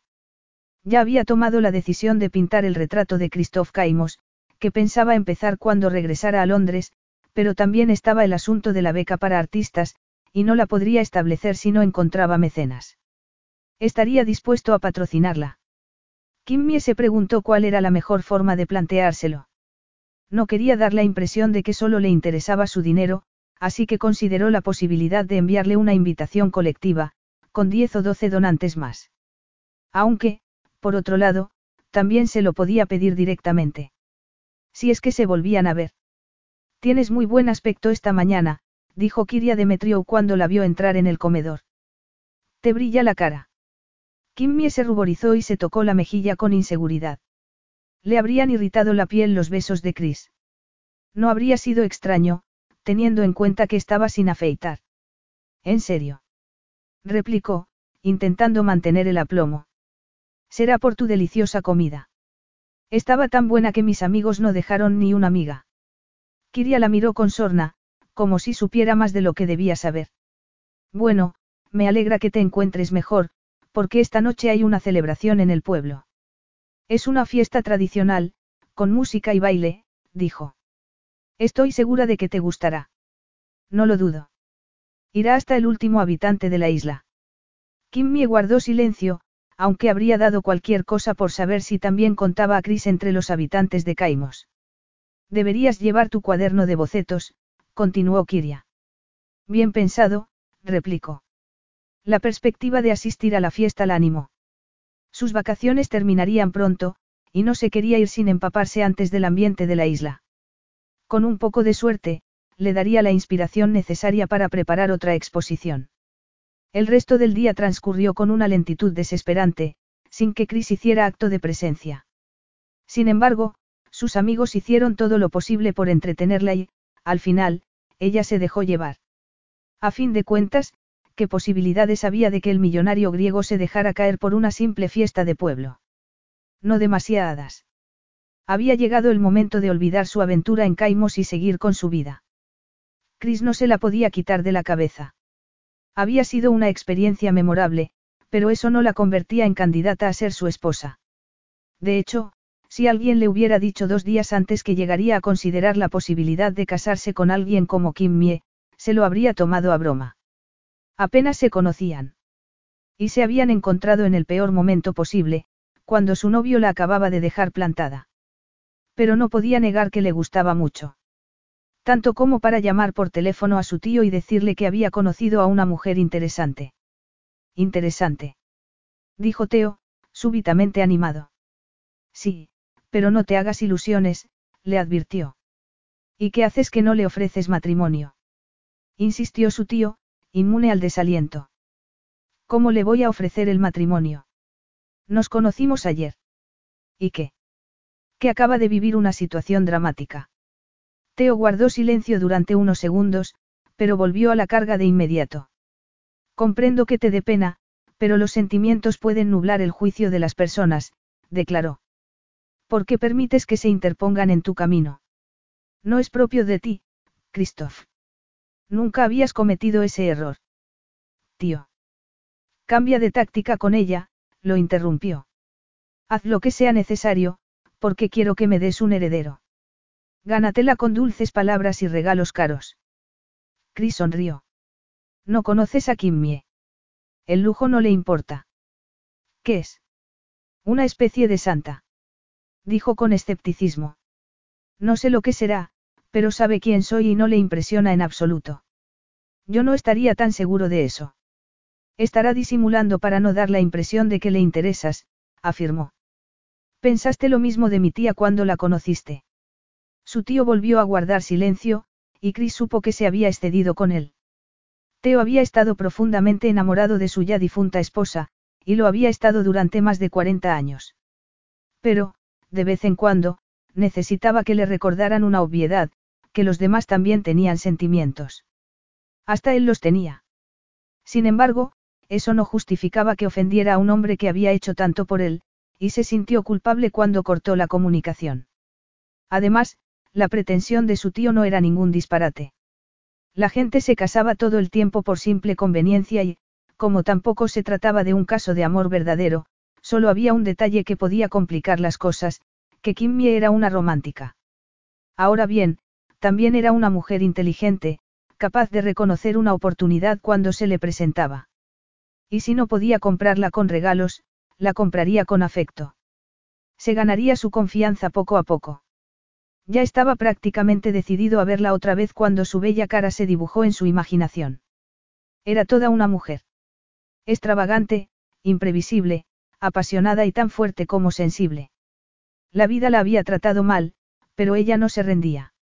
Y, por si eso no fuera suficiente, la deseaba con toda su alma. En principio, podía ser la esposa perfecta. Pero, ¿a qué precio? Chris estaba acostumbrado a mantener relaciones puramente sexuales, y la idea de estar con una mujer todos los días, mantener conversaciones profundas y fundar una familia con ella le resultaba ajena. Él no era Teo. No sabía nada del amor. Incómodo, olvidó el asunto y expulsó a Kimmie de sus pensamientos. Ya se preocuparía más tarde, llegado el caso. La maravillosa tarde de verano dio paso a una puesta de sol espectacular, y Kimmie se empezó a preparar para la fiesta. Chris no había aparecido en todo el día, y lejos de sentirse aliviada, Kimmie se sentía como si le hubieran puesto una losa en la boca del estómago. Sin embargo, esperaba animarse con la celebración. En el peor de los casos, podría despedirse de las personas a las que había invitado a la malograda boda. Sus amigos no merecían menos. Tras ponerse un vestido blanco y unas sandalias planas, se cepilló el pelo y se lo dejó suelto. Estaba bastante enfadada, porque Mike no había tenido la decencia de disculparse con ella y darle explicaciones, pero no quería pensar en su exnovio, así que salió de la habitación con su cuaderno de bocetos, decidida a aprovechar la fiesta como fuente de inspiración. Ya en el pasillo, le asaltó una inquietud que le encogió el corazón. ¿Qué pasaría si iba al pueblo y encontraba a Chris con otra? Por lo que sabía de él, no tendría ninguna posibilidad de estar a su altura. Sería más hermosa y refinada que ella. Aún lo estaba pensando cuando oyó una voz que la dejó helada. Chris estaba allí, en el enorme vestíbulo del hotel de Kiria Demetriou. Nerviosa, respiró hondo y entró en la sala, intentando convencerse de que podía afrontar cualquier tipo de situación, pero el intento saltó por los aires ante la visión del hombre que ocupaba sus pensamientos. Era tan carismático que parecía llenar todo el espacio. Y, para empeorar las cosas, sus amigos se giraron hacia ella y la miraron fijamente, como esperando a ver su reacción. Tenía que decir algo. Tenía que hacer algo. Me alegro de volver a verte, dijo al fin, caminando hacia él como un personaje de My Fair Lady. Chris estaba apoyado en una pared. Se había puesto unos vaqueros que le quedaban maravillosamente bien, y Kimmy lo encontró tan apetecible que ni un jarro de agua fría habría mitigado su calor. ¿Cómo podía ser tan sexy? Al verla, él se enderezó y le salió al paso para estrecharle la mano, aumentando la excitación de Kimmie. Ya no tenía miedo al sexo. Ya no quería resistirse a la tentación. Estaba encantada ante la posibilidad de acostarse con aquel hombre grande y potente, que parecía un dios mitológico. ¿Por qué le gustaba tanto? Sería por simple despecho, porque la había dejado plantada y necesitaba vengarse. Las dudas de Kimmie desaparecieron en cuanto sintió su mano. No, aquello no tenía nada que ver con el despecho. Lo deseaba de verdad. Quería que la tocara, la besara, la acariciara y le hiciera el amor. Yo también me alegro, replicó él. Kimmie quería mostrarse fría y distante, pero se le quedó mirando como una tonta. Había decidido que estaba con la persona adecuada para superar su miedo al contacto físico y dejar de ser virgen. Confiaba en él, lo cual era desconcertante. Al fin y al cabo, se habían conocido el día anterior. ¿Nos vamos? Preguntó Chris, sonriendo. Kimmy asintió, porque lo habría acompañado a cualquier sitio. Pero no quería parecer desesperada por quedarse a solas con él, de modo que se dio la vuelta para hablar con Kiria Demetriou. No sabes cuánto te agradezco que nos hayas invitado a la fiesta, declaró. No me lo agradezcas a mí, sino a Christoph, dijo su anfitriona, sorprendiéndola. Se ha encargado de casi todos los preparativos. Kiria miró a Chris como una madre orgullosa, y él volvió a clavar la vista en los ojos de Kim Mie, que frunció el ceño. ¿Qué era eso de que se había encargado de los preparativos? Por lo visto, estaba jugando con ella como un gato con un ratón. Será mejor que nos marchemos, continuó la mujer, rompiendo la tensión que se había creado entre ellos. De lo contrario, la gente se empezará a sentar y nos quitará las mejores mesas. Kimmy se giró hacia Chris, desconcertada. ¿Cómo era posible que el millonario local tuviera que buscarse acomodo por su cuenta? Había dado por supuesto que recibiría un tratamiento especial. Y se había equivocado, como pudo ver en la mirada de humor que le lanzó él, decía con toda claridad que ni esperaba ni quería que lo trataran mejor que a los demás. Naturalmente, aquello hizo que Chris ganara más puntos en la escala de virtudes de Kim Mie, cuyo corazón se aceleró. Iremos a la fiesta y nos quedaremos un rato, anunció él en voz alta, para que todo el mundo le pudiera oír. Luego, Kim Mie y yo iremos a mi casa, porque le prometí que le enseñaría el estudio de artistas. Ah, sí. Dijo ella, arqueando una ceja. Todos guardaron silencio y, al cabo de unos segundos, uno de los amigos de Kim me preguntó con malicia. ¿Le vas a enseñar el estudio? ¿O la vas a estudiar a ella? Chris, que se lo tomó sorprendentemente bien, se limitó a decir. ¿Quién sabe? Capítulo 6. Kiria Demetriou volvió a disipar la tensión que había en el ambiente. Antes de que interviniera para recordarles que tenían prisa, todos miraban a la pareja con curiosidad, pero después olvidaron el asunto y comenzaron a salir. ¿Me permites el honor de acompañarte al pueblo, Kiria? Preguntó Chris con caballerosidad. Faltaría más, respondió ella, dedicándole la mejor de sus sonrisas. Kimmy pasó ante ellos con sus amigos y, cuando vio que Chris la miraba con sorna, sintió el deseo de desafiarlo una vez más, aunque ni siquiera sabía a qué estaba jugando. La seducción era un arte completamente nuevo para ella. Sin embargo, no podía cometer el error de renunciar a lo que deseaba. ¿Qué iba a hacer? Dejar de vivir. Rendirse. Habría sido como permitir que Mike ganara la partida. Sus amigos la rodearon al llegar a la plaza del pueblo y, además de sentir su apoyo, Kimmy también notó su evidente curiosidad por la relación que había establecido con Christoph Caimos, toda una leyenda en la zona. A decir verdad, ella era la única que no esperaba nada de esa relación. Al final no tuvieron ningún problema para encontrar una buena mesa. Los sentaron en la mejor del restaurante donde iban a comer, y el dueño del local se apresuró a darles la bienvenida, aunque se mostró especialmente cordial con Chris.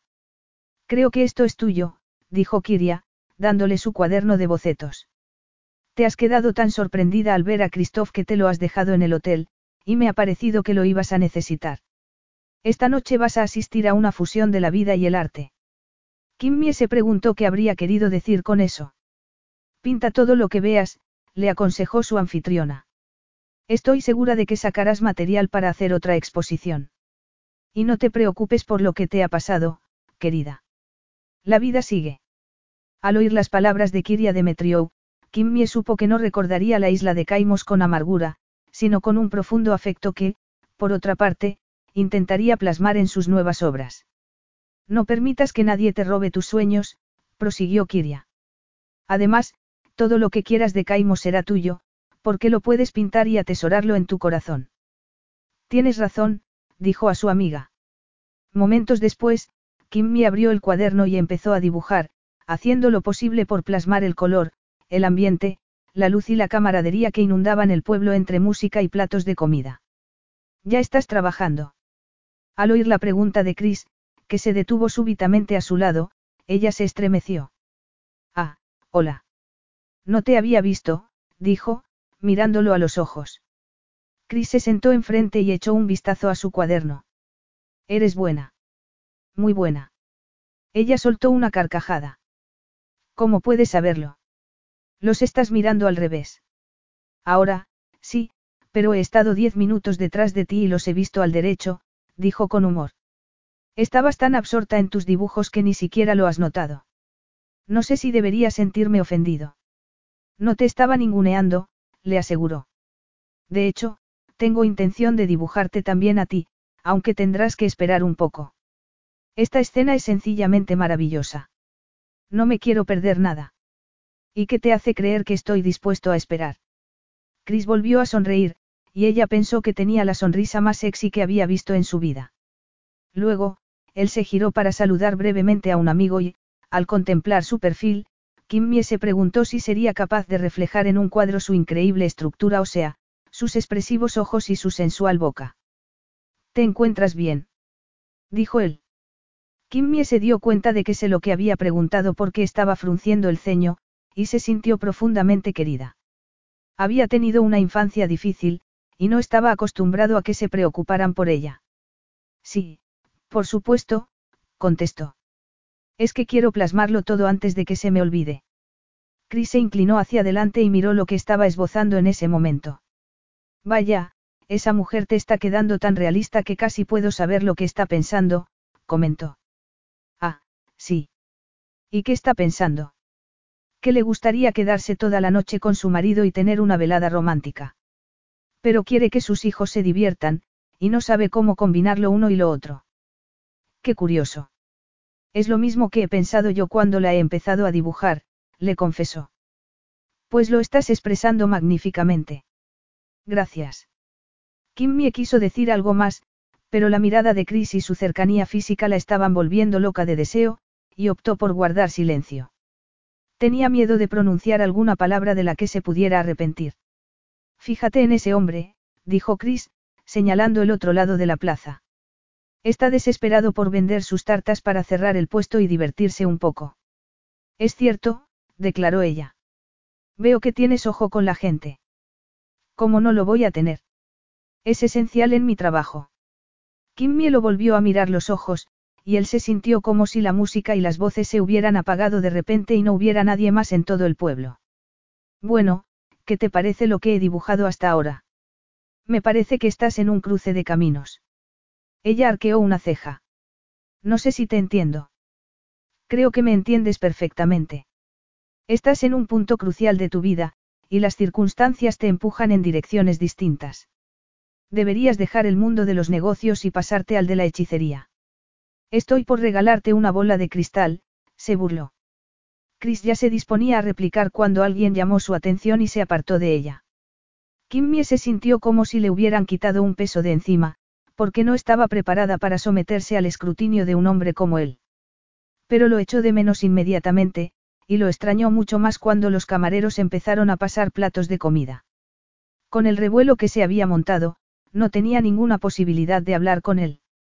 Sin embargo, eso no era lo peor.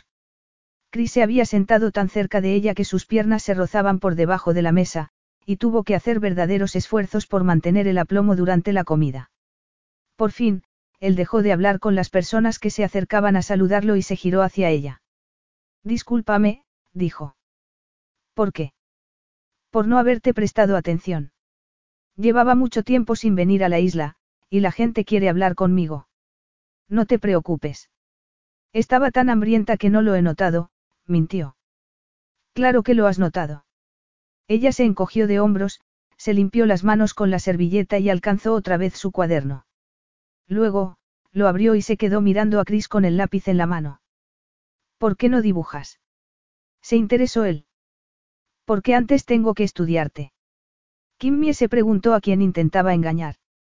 No tenía ninguna necesidad de estudiar el rostro de Chris. Ya lo conocía a la perfección. ¿Qué ves cuando me miras? Además de mis ojeras, por supuesto, bromeó él. Te gustaría saberlo, ¿verdad? Dijo ella con una sonrisa. Bueno, ya lo verás en su momento. Mi obra revelará al verdadero Christoph Caimos. Debería preocuparme. Yo diría que sí. Estoy ansioso por ver el resultado. Tú y el resto del mundo, espero. Kim Mie lo dijo sin arrogancia alguna, porque la pintura era su vida y su mayor fortaleza. En cuanto tomaba un pincel, su inseguridad desaparecía. Confiaba en su trabajo y sabía que, cuando estuviera terminado, expresaría lo que intentaba plasmar y mucho más. En cierto modo, era como las relaciones personales, que se creaban a partir de toda una serie de actos y consecuencias y florecían o se hundían en función de quien manejara el pincel. Además, su ruptura con Mike había cambiado su forma de ver las cosas. A partir de entonces, ya no pintaría de forma indisciplinada. Aprovecharía la decepción que se había llevado para concentrarse en su vocación y pintar una serie nueva, empezando de cero. No me malinterpretes, continuó ella, dibujando la mandíbula de Chris. No venderé ninguna imagen tuya sin tu permiso. Y, si por fin me lo das, los beneficios irán directamente a las becas de las que te hablé. Ah, sí, las becas para jóvenes artistas. Exacto. Minutos después, ella dejó de dibujar y dijo. ¿Quieres verlo? Por supuesto. Kim Mie le enseñó el cuaderno. Vaya, no tienes intención de halagarme, ¿eh? Comentó él. Claro que no. Te he dibujado como te veo ahora mismo. Duro, de mirada penetrante y sin sentido del humor, dijo Chris, frunciendo el ceño. No eres precisamente diplomática. La cautela es tan aburrida en el arte como en la vida, se defendió ella. Además, como sé que los destellos de humor que tienen de vez en cuando tus ojos no son un truco para engañar a tus víctimas. Mis víctimas. Bueno, puede que haya exagerado un poco, pero te advertí que intentaría plasmar la realidad, respondió. ¿O prefieres que la suavice? Chris alzó las manos en gesto de rendición. Haz lo que debas.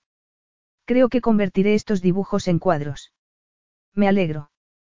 Estoy deseando verlos. Y los pintaré por una buena causa, le recordó. ¿No sería mejor que te quedaras con los beneficios de la venta? Ella volvió a reír. Eres todo un hombre de negocios. Eso espero. Y esa es la diferencia principal entre nosotros. Tú eres práctico y yo, poco práctica. Ah, sí. Pues tenía entendido que querías dejar los aspectos económicos de tu negocio en manos de otra persona. Kim Mie supo en ese momento que Chris estaba enterado de su intención de dejar esos aspectos en manos de Mike, intención que había saltado por los aires tras la suspensión de la boda. Y solo había una persona que se lo hubiera podido decir. ¿Qué más te ha contado Kiria? Le preguntó. Kiria no me ha dicho nada. Soy de los que investigan por su cuenta. Oh, Dios mío, dijo ella, alzando la vista al cielo. Prefiero no preguntar. Chris se encogió de hombros. En cualquier caso, debería seguir mi consejo. Mira, aunque tus retratos se vendieran por una millonada, no me abrirían las puertas de los palacios de Londres. Apenas me abrirían la de un cobertizo. Tampoco valgo. El mundo de la pintura es complicado, Chris. Es posible que el éxito de mi exposición anterior haya sido pasajero, y que mis diez minutos de fama hayan pasado, respondió ella. Solo saldré de dudas cuando organice la siguiente exposición, si es que encuentro una galería que esté interesada. No puedes pagar a alguien para que exponga tus cuadros. Eso es más o menos lo que hago. El galerista se lleva una comisión de cada obra vendida. Pero eso no quiere decir que esté interesado en otra exposición, le explicó. Lo creas o no, el dinero no lo compra todo. ¿Y cómo vas a sobrevivir? Por lo que me dijiste en la playa, deduzco que invertiste casi todo tu dinero en la boda. En una boda que no se llegó a celebrar, le recordó. Y sí, es cierto que ahora parece una estupidez, pero es como aquel dicho, si del cielo te caen limones, aprende a hacer limonada. Una buena actitud, comentó él. Sí, aunque a veces no es fácil, admitió. Y, en cuanto al dinero, no te preocupes. Tengo lo suficiente para vivir hasta la próxima exposición. Bueno, yo diría que tienes una idea bastante clara de lo que quieres y de la forma de conseguirlo. Además, todo el mundo sufre reveses. El truco consiste en recuperarse, y yo creo en ti, afirmó Chris mientras ella cerraba el cuaderno. Y ahora, ¿qué te parece si dejamos la conversación para otro momento y bailamos un rato? Kimmy tenía que tomar muchas decisiones en lo tocante a Chris. Seguía sin saber si lo deseaba de verdad o si solo lo estaba utilizando para recuperarse del chasco de Mike. Pero su antigua timidez había desaparecido por completo, así que se levantó y se dejó llevar cuando él la tomó entre sus brazos. Capítulo 7. Chris era consciente de lo que habría dicho su tío si hubiera estado allí. Kimmy necesitaba un patrocinador y él, una esposa. Si se casaban, ella tendría dinero más que suficiente para su programa de becas y él, un heredero. Pero Chris no quería conquistarla de ese modo, quería que acudiera a él por voluntad propia. Además, el simple hecho de tomarla entre sus brazos y sacarla a bailar le demostró que las cosas no eran tan sencillas. De repente, sentía el deseo de sentar la cabeza y fundar una familia, algo tan desconcertante para él como difícil de conseguir, teniendo en cuenta que Kimmy era una mujer muy independiente. ¿Qué pasaría si se casaban? Su vida estaba llena de obligaciones que la forzarían a cambiar su forma de vivir. Mientras reflexionaba sobre ello, Kimmy lo miró a los ojos como si hubiera adivinado sus pensamientos. Chris la abrazó con más fuerza, y ella soltó un suspiro que no dejaba lugar a dudas, sabía que aquello podía ser el preludio de una relación sexual. Habría tomado la decisión de acostarse con él. Fuera como fuera, el suspiro de Kimmy hizo que se replanteara el asunto. Al fin y al cabo, el apellido Caimos abría muchas puertas.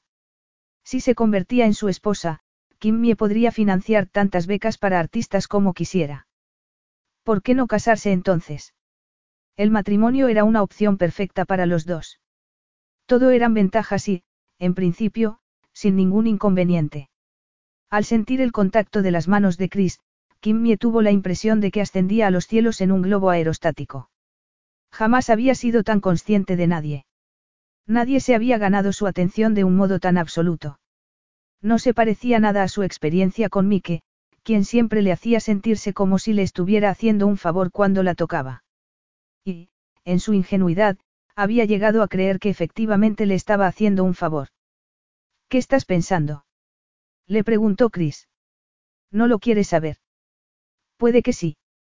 Bueno, se podría decir que estaba pensando en la fase más cándida de mi vida. ¿Y en qué fase estás ahora? En la de pasar de la sartén al fuego, ironizó. Chris soltó una carcajada, y ella se sintió más querida y más a salvo que en toda su vida. Ya has disfrutado bastante de la fiesta. Dijo él. ¿Quieres que nos marchemos? ¿Cómo? replicó ella, sumida en las tentadoras sensaciones que la dominaban. Que si quieres que nos marchemos, repitió.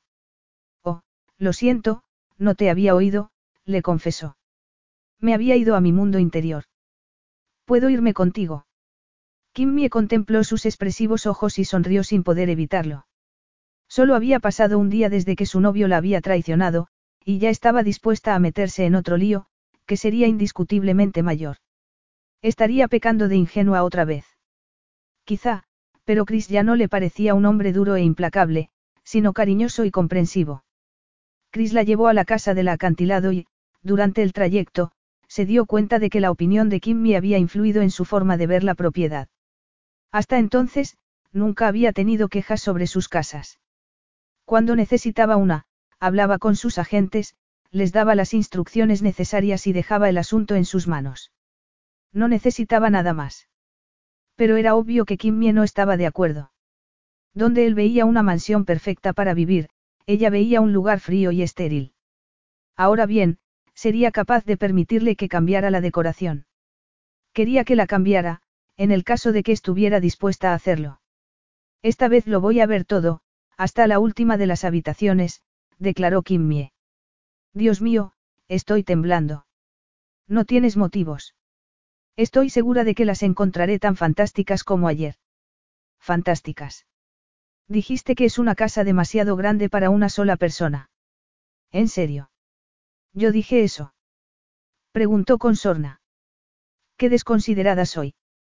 Chris sonrió sin apartar la vista de la carretera, y ella admiró su puerto privado, donde varias embarcaciones se mecían suavemente.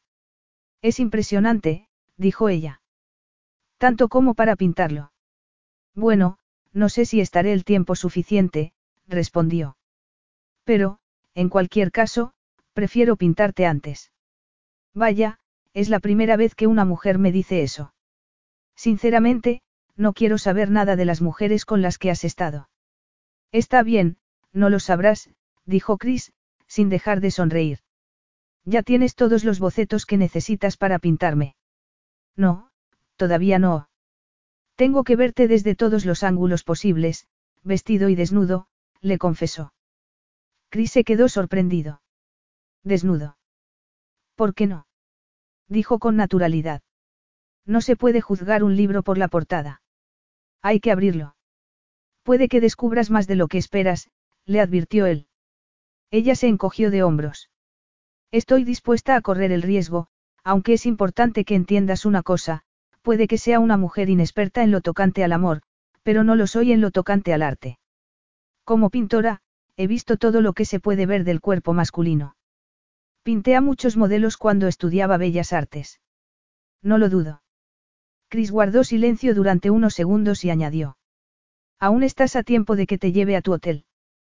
Pero tienes que decirlo ahora, porque después será demasiado tarde. ¿Quieres que me vaya? No, quiero nadar. ¿Nadar? Preguntó, mirándolo con desconcierto. Sí, necesito refrescarme un poco, si no te importa. Por supuesto que no, pero pensaba que me ibas a enseñar el estudio.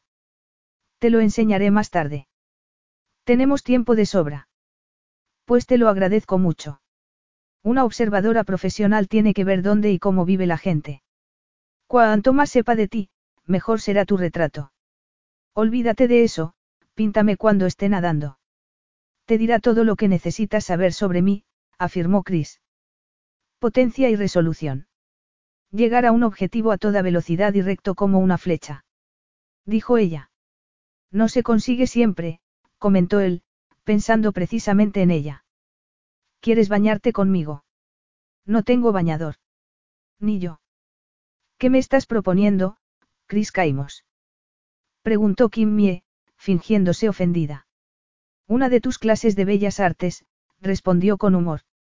La contestación de Chris la dejó sin habla, y no dijo más hasta que llegaron a la piscina, donde se relajó un poco.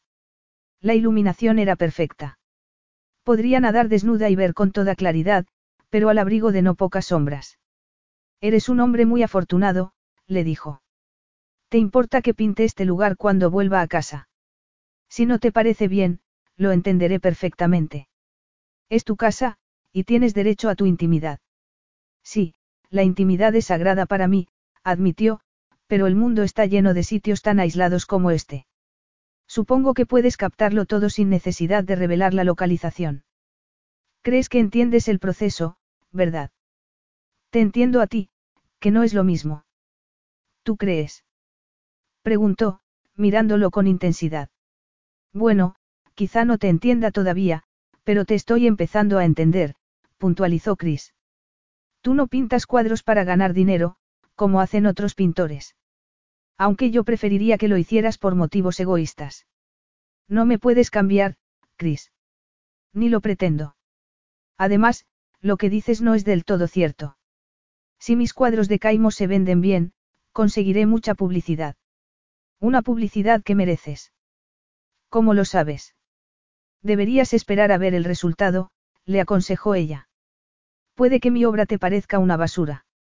No lo creo, pero estaré encantado de verlo, porque implica que también te veré a ti. No necesariamente. Puedes ir a una exposición y no encontrarte con el artista. Chris sonrió.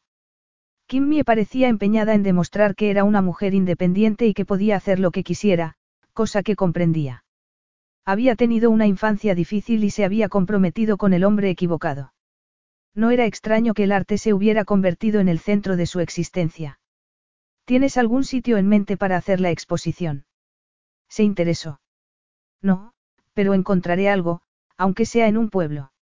La galería donde presenté la anterior tiene tanto éxito que hace su programación con varios meses de adelanto y, para empeorar las cosas, dudo que quieran una serie de obras sobre una isla griega. Les gustan los temas más oscuros, más dramáticos, por eso me apoyaron la última vez, porque era una reflexión sobre mi infancia. Una reflexión oscura. Oscura y desalentadora, a decir verdad, respondió, aunque para mí fue terapéutica. Pude visitar los rincones más oscuros de mi mente, plasmarlos en los lienzos y enseñárselos al mundo. Y debió de gustar, porque vendí todos los cuadros. Quién sabe si conseguiré lo mismo con una colección llena de luz. Puede que no resulte tan comercial. No lo sabrás si no lo intentas. Cierto, y estoy decidida a que esas obras estén llenas de felicidad. La vida es demasiado dura para estar mirando constantemente su lado sombrío. Kim Mie sonrió, y Chris pensó que cuanto más sabía de ella, más la deseaba. De hecho, la deseaba tanto que necesitaba un chapuzón con urgencia. Con un poco de suerte, el agua enfriaría su pasión. Bueno, es hora de nadar. Kim Mie se dijo que hablar con Chris era increíblemente fácil. Demasiado fácil, quizá. Un hombre con tanto éxito como él no podía ser un hombre sencillo, pero, si no lo era, porque dedicaba tanto tiempo a una incipiente y poco conocida artista. Solo quería acostarse con ella. Y, si ese era su objetivo, estaba dispuesta a seguir adelante. Muy bien, nadaremos primero y exploraremos después, dijo ella. ¿Por qué no? Chris se llevó las manos al dobladillo de su camiseta y se la sacó por encima de la cabeza, mostrándole su impresionante torso. Tu turno, dijo él, quitándose los vaqueros. Al ver su cuerpo desnudo, Kim Mie tragó saliva. Era una maravilla de hombre. Lo era tanto que no se creyó capaz de plasmar su perfección en un cuadro. ¿Ocurre algo? Preguntó Chris. Kim Mie lo miró de forma extraña, y él se sintió ligeramente ofendido. ¿Te estás riendo de mí? No, en absoluto. Me estoy riendo de mí misma, porque la idea de desnudarme delante de ti me desconcierta. Bueno, no vamos a posar para ningún cuadro. Nos meteremos en el agua, así que no habrá mucho que ver. No, pero desnudarme no me resulta tan fácil como a ti, le confesó. Llevas ropa interior, no. Eso no es asunto tuyo. Lo será enseguida, replicó, sonriendo. Sus blancos dientes brillaron a la luz de la luna, y Kimmie se quitó el vestido con toda naturalidad. A fin de cuentas, sus braguitas eran tan conservadoras que tapaban más que la parte inferior de un bikini. Pero tendría que ser cuidadosa con sus propias miradas, porque los ojos se le iban constantemente a la entrepierna de Chris. Tras fracasar de nuevo en tal sentido, él sonrió con picardía y preguntó. ¿Qué estás haciendo? Grabarlo todo en tu memoria para analizarlo más tarde. Por supuesto. Los detalles son importantes, respondió ella en tono de broma. Eso es cierto. Aunque también puedo pasar a la acción. Kimmy se abalanzó sobre él con intención de tirarlo a la piscina, pero su presa era bastante más rápida que ella, y el fracaso fue absoluto. Ah, ¿quieres jugar? dijo él, con voz amenazadora. Chris avanzó hacia Kim Mie, que alzó las manos y retrocedió. No, por favor, no me tires al agua, le rogó. Hoy no es tu día de suerte, ¿verdad? Él la tomó entre sus fuertes brazos y se lanzó a la piscina con ella. Kim Mie soltó un grito y, un momento después, Chris asaltó su boca. El calor de sus labios, el frío del agua y los suaves y duros contactos de sus respectivos cuerpos formaron una combinación tan abrumadora que los sentidos de Kimmie se volvieron más receptivos que nunca. De repente, todo tenía sentido. El mundo se había reducido a las manos de Chris y las caricias de su lengua. Y Kimmie no pudo hacer otra cosa que pasarle los brazos alrededor del cuello, cerrar las piernas sobre su cintura y besarlo a su vez. Capítulo 8. Cuando Chris se apartó, ella estaba sin aliento. No vuelvas a hacer eso, dijo Kimmie. No nado tan bien como tú.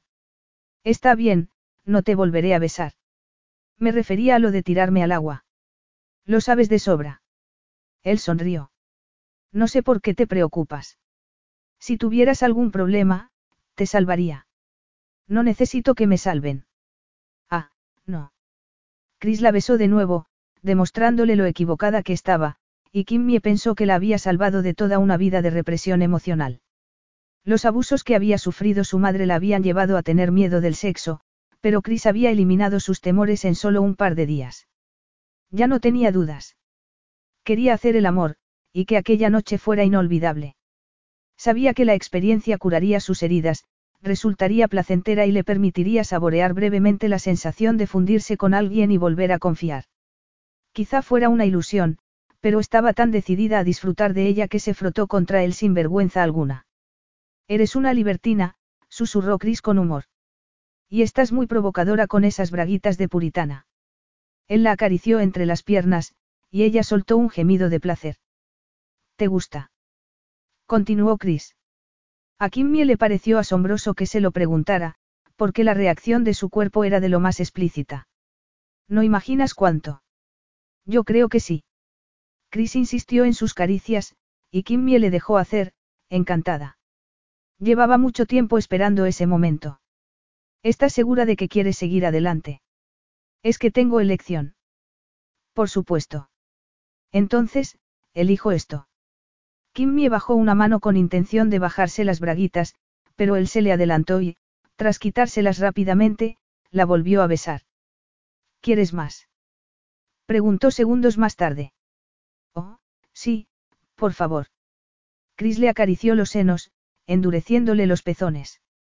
Y Kim Mie, que estaba lejos de tener lo que quería, separó las piernas con timidez. Relájate, dijo él.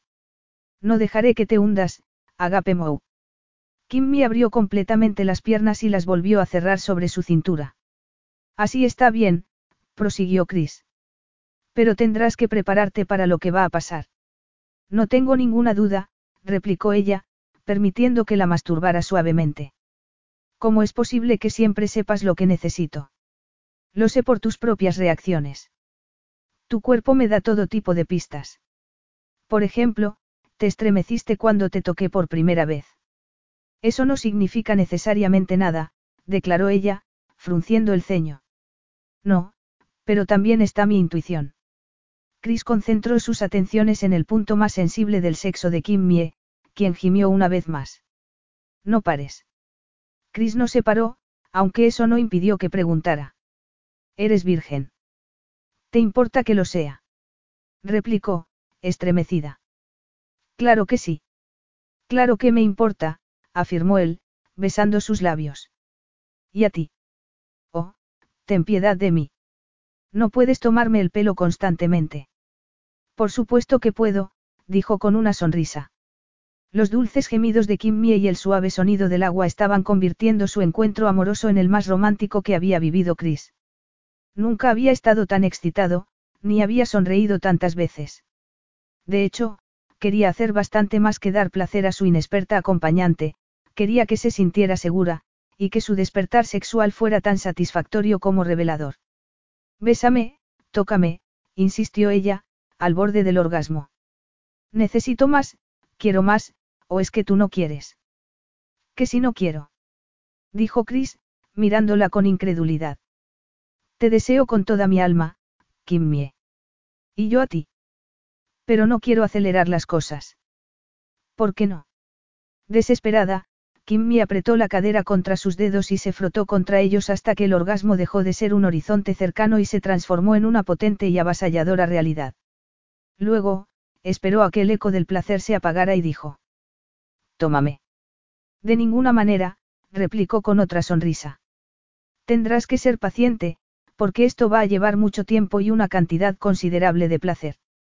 ¿Y si no quiero ser paciente? En ese caso, tendré que castigarte. Oh, sí. Oh, no, porque el castigo consistiría en negarte el placer. No te atreverás.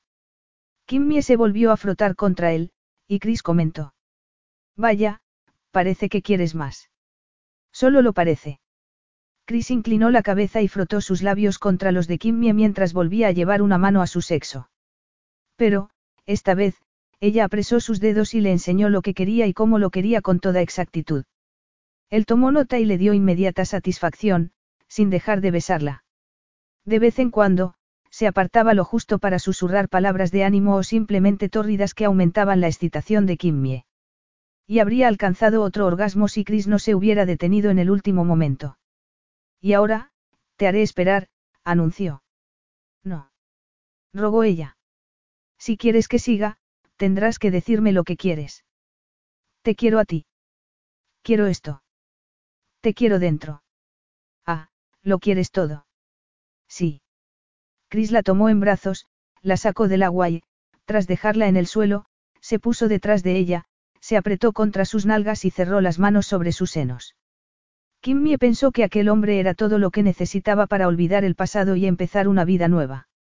No le estaba dando una simple relación sexual, sino algo más importante, la salvación.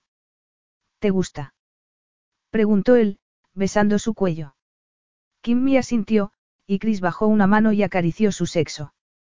Estaba tan húmeda como fuera de sí, pero reprimió el impulso de soltar un grito de placer porque no quería que el sonido rompiera el hechizo. Sin embargo, eso cambió al cabo de unos instantes, cuando se dio cuenta de que Chris seguía empeñado en jugar con ella. Por favor, no me hagas esperar. Te tomaré cuando yo lo diga, y no antes. Kimmy suspiró y le dejó hacer. Al menos, ahora sabía lo que iba a pasar, y también sabía que sería maravilloso. Necesitabas esto, ¿verdad?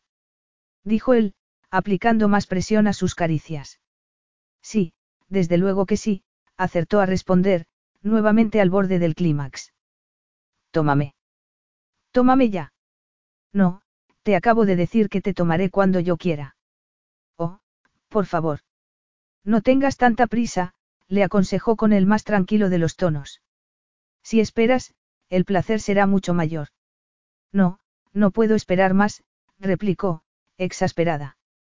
Pues esperarás. No puedo, repitió ella. Entonces, dejaré de acariciarte. Te odio. No es verdad.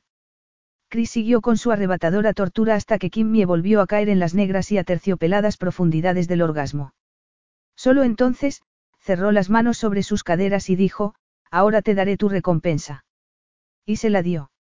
La masturbó de un modo tan feroz y apasionado que Kimmy tuvo miedo de que se oyeran sus gritos hasta en el pueblo. Pero no le importó. El placer la había reducido a un abrumador conjunto de pulsiones y necesidades primarias. No recordaba ni su propio nombre. Cuando recuperó la capacidad de pensar, solo quiso una cosa, repetir la experiencia. Chris se sentía eufórico. Por fin, después de tanto tiempo, había encontrado a una mujer tan entregada como él. Pero lo que más le gustaba de ella no era su energía, sino su extraordinaria mezcla de inocencia y pasión. Kimmy había logrado que se sintiera querido, algo completamente nuevo para él. Había mantenido muchas relaciones sexuales a lo largo de los años, pero aquello era tan diferente que su satisfacción personal le importaba menos que la felicidad de su amante. Y, como sabía que solo estaban empezando, que quedaba todo un mundo por descubrir, había decidido tomárselo con calma. ¿Quieres una toalla? Le preguntó, aún en la piscina. Sí, por favor. Chris se acercó a Kim Mie y se la puso por encima de los hombros. Nos daremos una ducha caliente en la casa. Y seguiremos después con el tour. Si las piernas te sostienen, sí, bromeo. Pues, si no me sostienen, sería culpa tuya, dijo, sonriendo. Al ver que Kimmy alcanzaba otra toalla y se envolvía con las dos como si fuera una momia egipcia, Chris le quitó la segunda y dijo, dándole un beso en el cuello, no te tapes así. Eres preciosa, y no has hecho nada malo. Preciosa. Dijo ella con una mirada de inseguridad. Sí, preciosa. Gracias. Chris la llevó hacia la casa y, mientras caminaban, ella preguntó. ¿Te enfadarías si te dijera que te he estado utilizando para olvidarme de que? ¿Me has estado utilizando? Sí, aunque no era consciente de ello. Pero aún no has contestado a mi pregunta. Tú has visto que me queje. Kimmy sonrió, agradecida. Siempre consigues que la gente se sienta bien. No, no siempre, admitió él. Ella se estremeció levemente, y manifestó su deseo de darse una ducha y terminar de ver la casa. Pero los deseos de Chris marchaban por un camino distinto. Casarse con Kimmy ya no le parecía una locura, sino una opción razonable. La vida le había enseñado que debía aprovechar las oportunidades y, Aunque sus respectivas carreras los esclavizaban bastante, estaba seguro de que encontrarían la forma de compaginar trabajo y matrimonio. Naturalmente, ella tendría todo lo que pudiera necesitar. Cuando se quedara embarazada, contaría con toda la ayuda disponible, desde niñeras profesionales hasta una casa distinta, si prefería vivir en otro lugar. A fin de cuentas, el dinero no era un problema para él. Entonces, ¿qué impedía que se casaran? En principio, nada en absoluto. Capítulo 9. Al entrar en la casa, Chris la tomó en brazos y la llevó por una impresionante escalera de paredes blancas, decorada con obras de arte moderno. Lo vamos a mojar todo. Protestó ella, goteando. ¿Y quién nos lo puede impedir? Una vez arriba, la pulida tarima del piso inferior dio paso a un suelo de alfombras tan gruesas que ni siquiera se oían sus pasos. La luz era más leve, y Kimmy supo que estaban en la zona de los dormitorios. ¿Qué estás pensando? preguntó él. ¿Has cambiado de idea? No. Chris asintió y abrió la puerta de lo que parecía ser la suite de un hotel asombrosamente lujoso. Kimmy pensó que era demasiado impersonal, pero dejó de pensar cuando él la dejó delante de una cama gigantesca y se quitó la toalla que llevaba a la cintura, quedándose desnudo. ¿Qué ha pasado con la ducha y el tour? dijo ella. Que estás terriblemente tentadora. Kimmy lo miró a los ojos, presa una vez más de sus dudas. ¿Qué es esto para ti, Chris? Un simple caso de pasión sexual. Preguntó. ¿O se trata de otra cosa? ¿A qué te refieres? Puede que solo quieras hacer otra muesca en el cabecero de tu cama. Oh, por Dios, dijo él. Tienes una mente tan imaginativa como desconfiada. Pues Kiria Demetriou dice que soy demasiado confiada. Y Kiria siempre tiene razón, ¿verdad? Sí. ¿Qué te ha dicho de mí? Que eres el ser más maravilloso de la tierra. Esa mujer te adora. Chris soltó una carcajada. Ha intentado convencerme de que no todos los hombres son malos, continuó ella. ¿Creías que lo son? En lugar de contestar a su pregunta, Kimmy le dio la espalda, miró el techo y dijo. ¿Sabes lo que necesito ahora? Un abrazo. A veces, es lo único que se necesita. Él no se hizo de rogar, y le dio un abrazo tan cariñoso que Kimmy se atrevió a seguir hablando de sus conversaciones con Kiria. Me ha dicho que tengo que dar otra oportunidad a los hombres, y que no puedo permitir que la experiencia con mí que me amargue la vida. Bueno, no estoy seguro de merecer el honor de tu confianza, pero reconozco que me haces feliz. ¿En serio? ¿En serio? Chris le dio un beso en la frente y, al ver que ella cruzaba los brazos sobre el pecho, dijo. Deja de taparte todo el tiempo. Deberías estar orgullosa de tu cuerpo. Pues no lo estoy. ¿Por qué, si eres preciosa? Alegó él. Te preocupas sin motivo. Quizá, porque no entiendo que quieras estar conmigo. Tengo la impresión de que estás buscando algo más. Chris sacudió la cabeza y le dio un beso en los labios. Eres muy desconfiada, Kimmie. La vida me ha hecho así y, además, las cosas van demasiado deprisa entre nosotros. Van deprisa porque los dos lo queremos. Eso es verdad. Pero yo no soy la mujer más atractiva de mi grupo de amigos. ¿Por qué me elegiste a mí? Él se encogió de hombros. No lo sé. Supongo que las cosas del amor son inexplicables. Kimmie sonrió. Entonces, no eres un cazafortunas que se ha sentido atraído por mi éxito profesional. Chris soltó una carcajada. No, desde luego que no. Pero, aunque sé que estás bromeando, quiero decirte que eres la mujer más fascinante y más bella que he conocido en mi vida, y que tus tácticas dilatorias están a la altura de la mejor. ¿Tan evidente soy? Sí. ¿Y qué piensas hacer? Seguir adelante. Te dije que me gustan los desafíos. Chris llevó una mano a la toalla de Kimmy y se la quitó, dejándola completamente desnuda. Ella intentó cruzarse de brazos otra vez, pero él se lo impidió y, a continuación, le metió uno de sus poderosos muslos entre las piernas. Excitada, ella se rindió a sus atenciones y permitió que la tumbara en la cama, donde Chris la cubrió de besos antes de descender hasta su pubis y empezar a lamer. Para entonces, Kimmy empezaba a estar acostumbrada al asombroso grado de intimidad que ello suponía, y su grito entrecortado del principio se transformó en una serie de gemidos de placer. Chris sabía lo que hacía. Sabía cómo hacerlo, dónde hacerlo, cuándo parar y cuándo seguir. Y no necesitaba pedirle que se relajara, porque estaba completamente entregada, sin más preocupación que alcanzar el orgasmo. Chris la dejó con la miel en la boca. Ya sentía las primeras oleadas de placer cuando él se detuvo y cambió de posición. No te pares.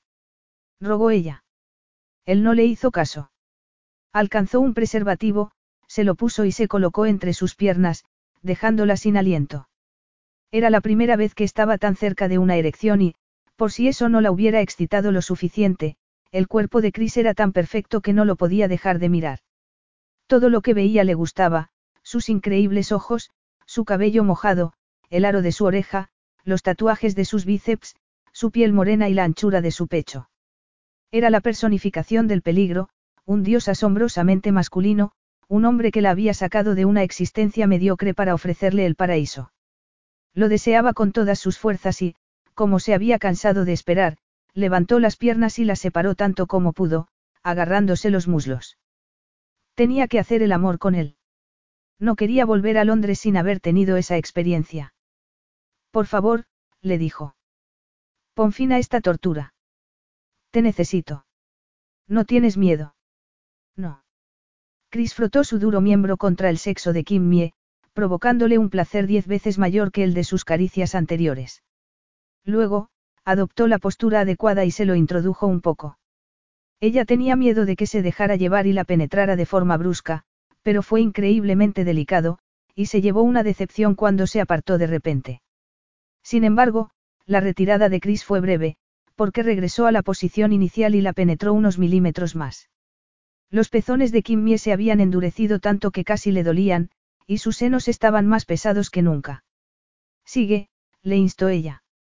Sigue, Chris llevó las manos a sus nalgas para levantarla un poco más y, acto seguido, se hundió completamente en ella. Kimmy gritó y le mordió el hombro. Sabía a sexo, a sol, a hombre, a un mundo sin preocupaciones de ninguna clase, lleno de sensaciones placenteras. Desgraciadamente, Chris estaba decidido a evitarle molestias y, tras quedarse inmóvil durante unos segundos, volvió a salir de su cuerpo. La pérdida de su contacto fue tan desesperante para Kimmy que soltó un grito de impotencia, aunque él no le hizo esperar demasiado.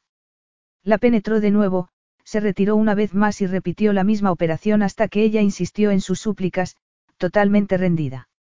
Solo entonces, le concedió su deseo y le regaló una larga e intensa serie de acometidas rápidas que la llevaron al clímax. Pero Kimmy no tenía suficiente y, al cabo de unos minutos, cuando ya se había recuperado, lo miró con sensualidad. ¿Quieres más? preguntó él, arqueando una ceja. Oh, sí. Chris la empezó a acariciar de nuevo, guiándola por los senderos del placer. Y ella se dejó llevar, encantada. Una hora más tarde, le dijo que se pusiera de rodillas en la cama, cosa que hizo. Levanta más las caderas. Así podré tocarte mientras te tomo. Ella obedeció, y obtuvo la recompensa de tenerlo dentro y de sentir sus caricias entre los muslos al mismo tiempo. Esta vez, Chris no fue tan delicado como antes. La tomó con energía, haciéndole perder el control y dejándola sin más alternativa que rendirse a todo lo que le quisiera dar. Fue una experiencia feroz, extrema, apasionante. Y la arrojó a un orgasmo tan potente que casi le extrañó que pudiera sobrevivir a él. Ya se habían tumbado en la cama cuando Chris la miró de nuevo y repitió la última pregunta que había formulado. ¿Quieres más? Ella sonrió. Me estás tomando el pelo. Deja que recupere el aliento, por favor. ¿O es que tú no te cansas nunca? Chris respondió por el procedimiento de apretarse contra ella y hacerle sentir su erección. No, ya veo que no, dijo Kimmie. Luego, él le levantó una pierna, se puso por encima de la cadera y la volvió a penetrar. Capítulo 10. El miedo de Kimmy había desaparecido por completo y, cuanto más hacían el amor, más veces quería hacerlo. Se había vuelto tan exigente como él, y Chris descubrió que, lejos de ser una ingenua sin imaginación, era una mujer extraordinariamente sensual que no había podido mostrarse en toda su plenitud porque estaba encerrada en su inexperiencia y en la falta de oportunidades. En cuanto a ella, jamás habría imaginado que el sexo pudiera ser tan maravilloso. Y, por supuesto, tampoco había imaginado que pudiera sentir lo que sentía por Chris. No se trataba solo de que fuera un amante magnífico. Hacía que se sintiera querida, inmensamente deseable, especial. Por desgracia, estaba convencida de que aquello no duraría demasiado. Vivían en mundos tan distintos que no se podía hacer ilusiones al respecto. Pero podía disfrutar del presente, grabarlo en su memoria y atesorar los recuerdos para plasmarlos después en sus obras y hacerlas más profundas. Solo había un pequeño problema, sería capaz de reproducir todo ese amor en sus cuadros sin sentir ese mismo amor. Al día siguiente, mientras Kimmy estaba en la ducha, Chris decidió poner su nombre en la parte superior de su lista de posibles novias, por lo demás vacía. Llevaban poco tiempo juntos, pero no necesitaba más tiempo para saber que había encontrado algo verdaderamente distinto. Su relación sexual era fantástica y, por si eso fuera poco, le hacía reír, lo relajaba y lograba que viera el mundo con ojos nuevos. Sin embargo, tendría que actuar con rapidez, porque sabía que Kimmy estaba a punto de volver a Londres. Ya se disponía a averiguar la fecha de su partida cuando recibió una llamada telefónica de uno de sus ejecutivos de Nueva York, quien le dio noticias preocupantes, el acuerdo que su empresa estaba a punto de firmar corría peligro, y necesitaban que volara inmediatamente a los Estados Unidos. Frustrado, se levantó de la cama, entró en el cuarto de baño y se metió en la ducha, uniéndose a ella. ¿Quieres hacerlo otra vez? Preguntó Kim Mie, pasándole los brazos alrededor del cuello. ¿Por qué no? Chris se preguntó si se cansaría alguna vez de aquella mujer, y tuvo su respuesta cuando ella cerró las piernas alrededor de su cintura. Encantado, la apretó contra la fría pared de mármol y la tomó con toda la fuerza de su pasión y de la frustración que le había causado la llamada telefónica. No le podía pedir que se vieran de nuevo y marcharse después a toda prisa. Tendría que afrontar el problema con delicadeza. Tras hacer el amor, se inclinó sobre ella y susurró. Sabes que eres especial para mí, ¿verdad? Ella suspiró y lo miró a los ojos. Lo soy. No hagas promesas que no puedas cumplir, Chris. No pensaba hacerlas. De hecho, me tengo que ir ahora mismo, por un asunto de negocios, replicó. Pero volveré, y quiero ver tu exposición. Si te parece bien, claro. Ella parpadeó y respiró hondo. Si no estoy demasiado ocupada, intentaré ofrecerte audiencia, dijo con humor. Ya sabes cómo somos los artistas, que nos metemos en nuestro mundo interno y nos olvidamos de lo demás. Hasta es posible que me olvide de ti. Pues píntame, y así te acordarás. Te vas de inmediato. Sí, respondió. Espero que me disculpes, pero tengo un plan de vuelo y muchas cosas que preparar. Bueno, no te preocupes por mí. Estaré bien. Kim Mie no había visto que nadie se vistiera tan deprisa ni se fuera con tanta rapidez. Casi le pareció una lección. Primero, se comprometía con un hombre que no la quería y que la traicionaba con la madrina de su propia boda y después, se encaprichaba de un hombre que lo cambiaba todo, le devolvía las ganas de vivir y se marchaba a continuación. De hecho, su marcha fue tan brusca que la dejó con una sensación de vacío sencillamente insoportable. Era como si nunca hubiera tenido el control de la situación y su vida se estuviera rompiendo por las costuras. Se sentó en la cama y se quedó mirando el techo, aunque no encontró respuestas en él. Había sido la arquitecta de su propia desgracia, y no tenía más remedio que sobreponerse y encontrar una salida. No parecía que tuviera suerte con los hombres. Pero tenía una carrera en la que apoyarse, y no volvería a cometer el mismo error. Kimmy regresó a Londres tan pronto como pudo, aunque no fue tan rápido como le habría gustado. No quería gastar dinero en otro billete de avión, así que tuvo que esperar para aprovechar el billete de vuelta de lo que en otras circunstancias habría sido el regreso de su luna de miel. Cinco meses después, seguía sin saber nada de Chris. Por lo visto, su viaje de negocio se había complicado más de la cuenta. Pero no se quería hundir en la desesperación y, aprovechando que siempre se sentía bien cuando estaba en Londres, se concentró en su trabajo y empezó a ver pisos con intención de mudarse. Un día de cielos despejados, se dirigió a su sucursal bancaria para comprobar el estado de su negocio y su cuenta personal. Quería asegurarse de tener los fondos suficientes para pagar la entrada de una casa, aunque suponía que no tendría ningún problema. Había ahorrado un poco, y quizá le diera para lo que estaba buscando, un lugar grande, con un jardín donde pudiera jugar su hijo. La ciudad estaba tan bonita y tan llena de luz como si se hubiera empeñado en reflejar la alegría que había encontrado en Caimos, empezando por la más importante de todas, la del bebé que llevaba en su vientre. Pero extrañaba a Chris de todas formas y, como tantas veces, se preguntó cómo era posible que se hubieran separado sin darse sus respectivos números de teléfono. Por supuesto, había intentado hablar con él al saber que estaba embarazada, pero no lo conseguía localizar. Había llamado a todos los hoteles de Londres, sin éxito. Había intentado conseguir su dirección de correo electrónico, pero no se la querían dar y, al final, no tuvo más opción que escribirle una nota y dársela a la recepcionista de la sede de su empresa, que se limitó a mirarla con escepticismo. ¿Llegaría alguna vez a manos de Chris? ¿O la tiraría a la papelera en cuanto ella saliera del edificio? Evidentemente, Kim Mie no lo podía saber, de modo que siguió con su vida y se aferró a la esperanza de que Chris apareciera en algún momento, porque no podía creer que la hubiera olvidado con tanta facilidad.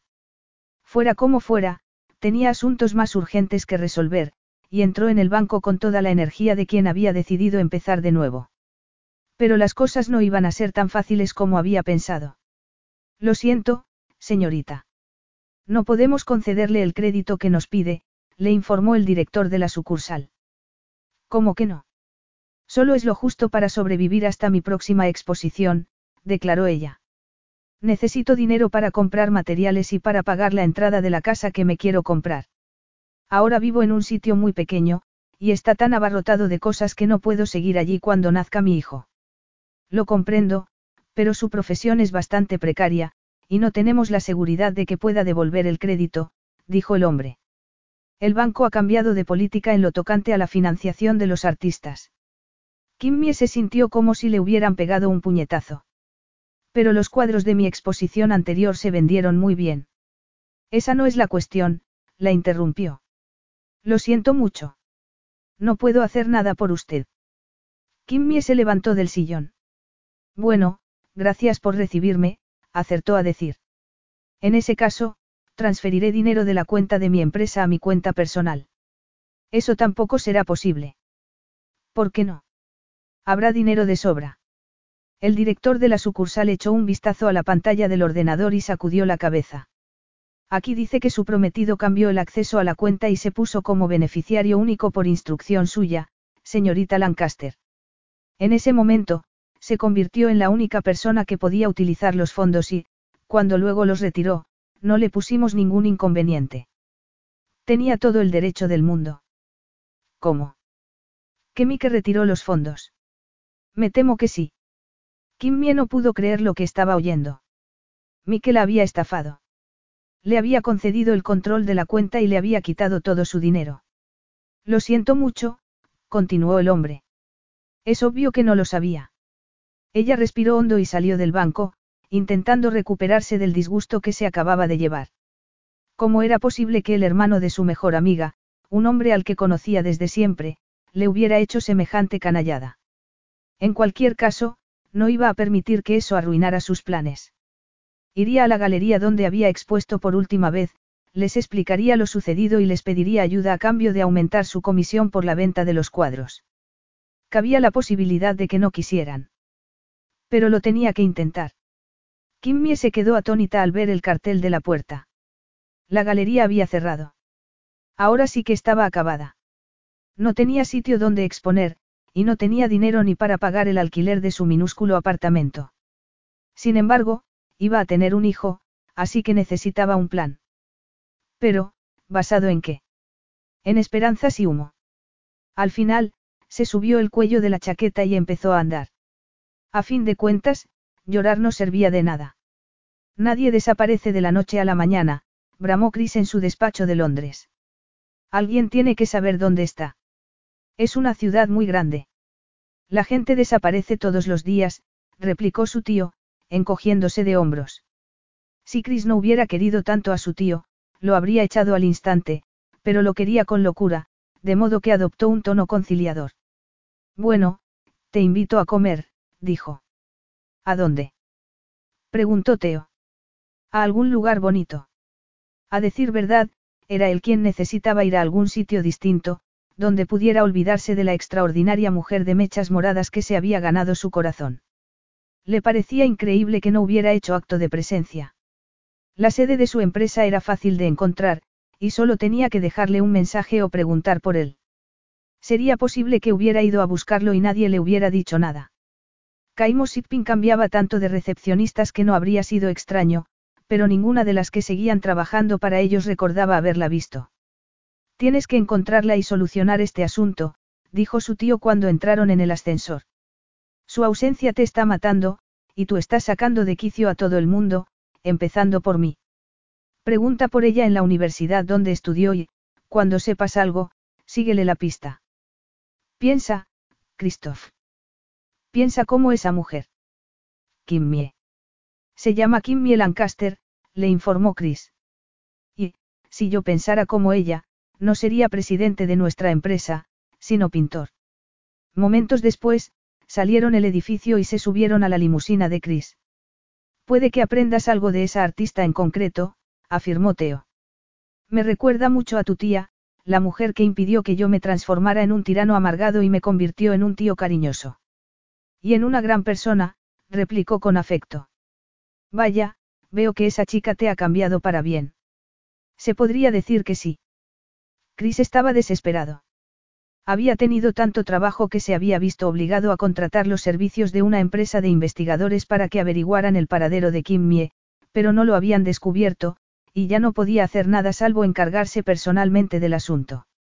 Ahora bien, ni siquiera sabía si querría verlo. Conociéndola, cabía la posibilidad de que se hubiera escondido en alguna parte, para lamerse las heridas de su frustrado matrimonio. Era una mujer obstinada, que no quería depender de nadie.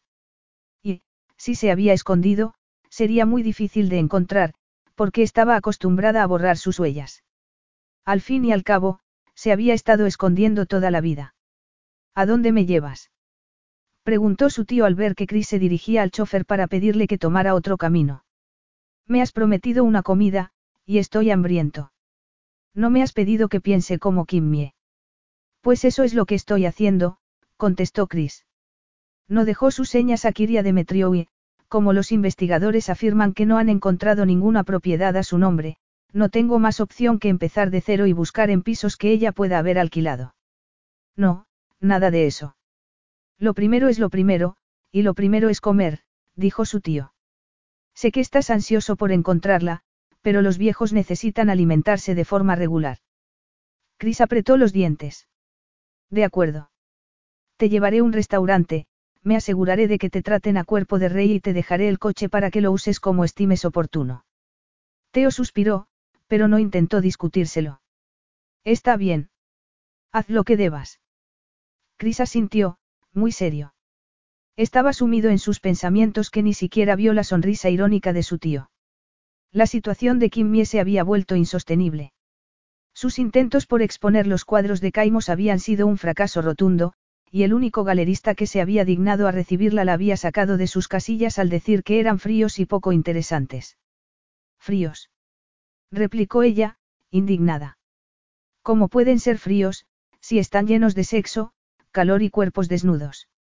El hombre intentó desdecirse, pero Kimmie se había enfadado tanto que se marchó, dejándolo con la palabra en la boca. Además, necesitaba un profesional que se comprometiera al cien por cien, porque el éxito de las exposiciones dependía en gran parte de eso. Decidida a solucionar su problema, recorrió medio Londres en busca de un lugar donde pudiera pintar, guardar sus obras y quizá, exponer. Y se llevó una alegría al ver un centro social que ofrecía espacios para clases de baile, conferencias y exposiciones. Ni corta ni perezosa, entró en el local y se dirigió a la persona que lo llevaba, una mujer que se presentó como Mandy. Soy pintora, le dijo, pero no tengo mucho dinero. Quizá les podría pagar con mi trabajo, haciendo alguna cosa que les sea de ayuda. Dices que eres pintora. Sí, en efecto.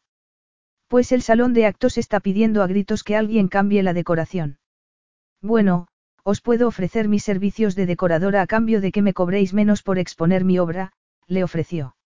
Si decoras el salón, no te cobraremos nada, declaró Mandy. Pero, ¿estás segura de que tendrás tiempo?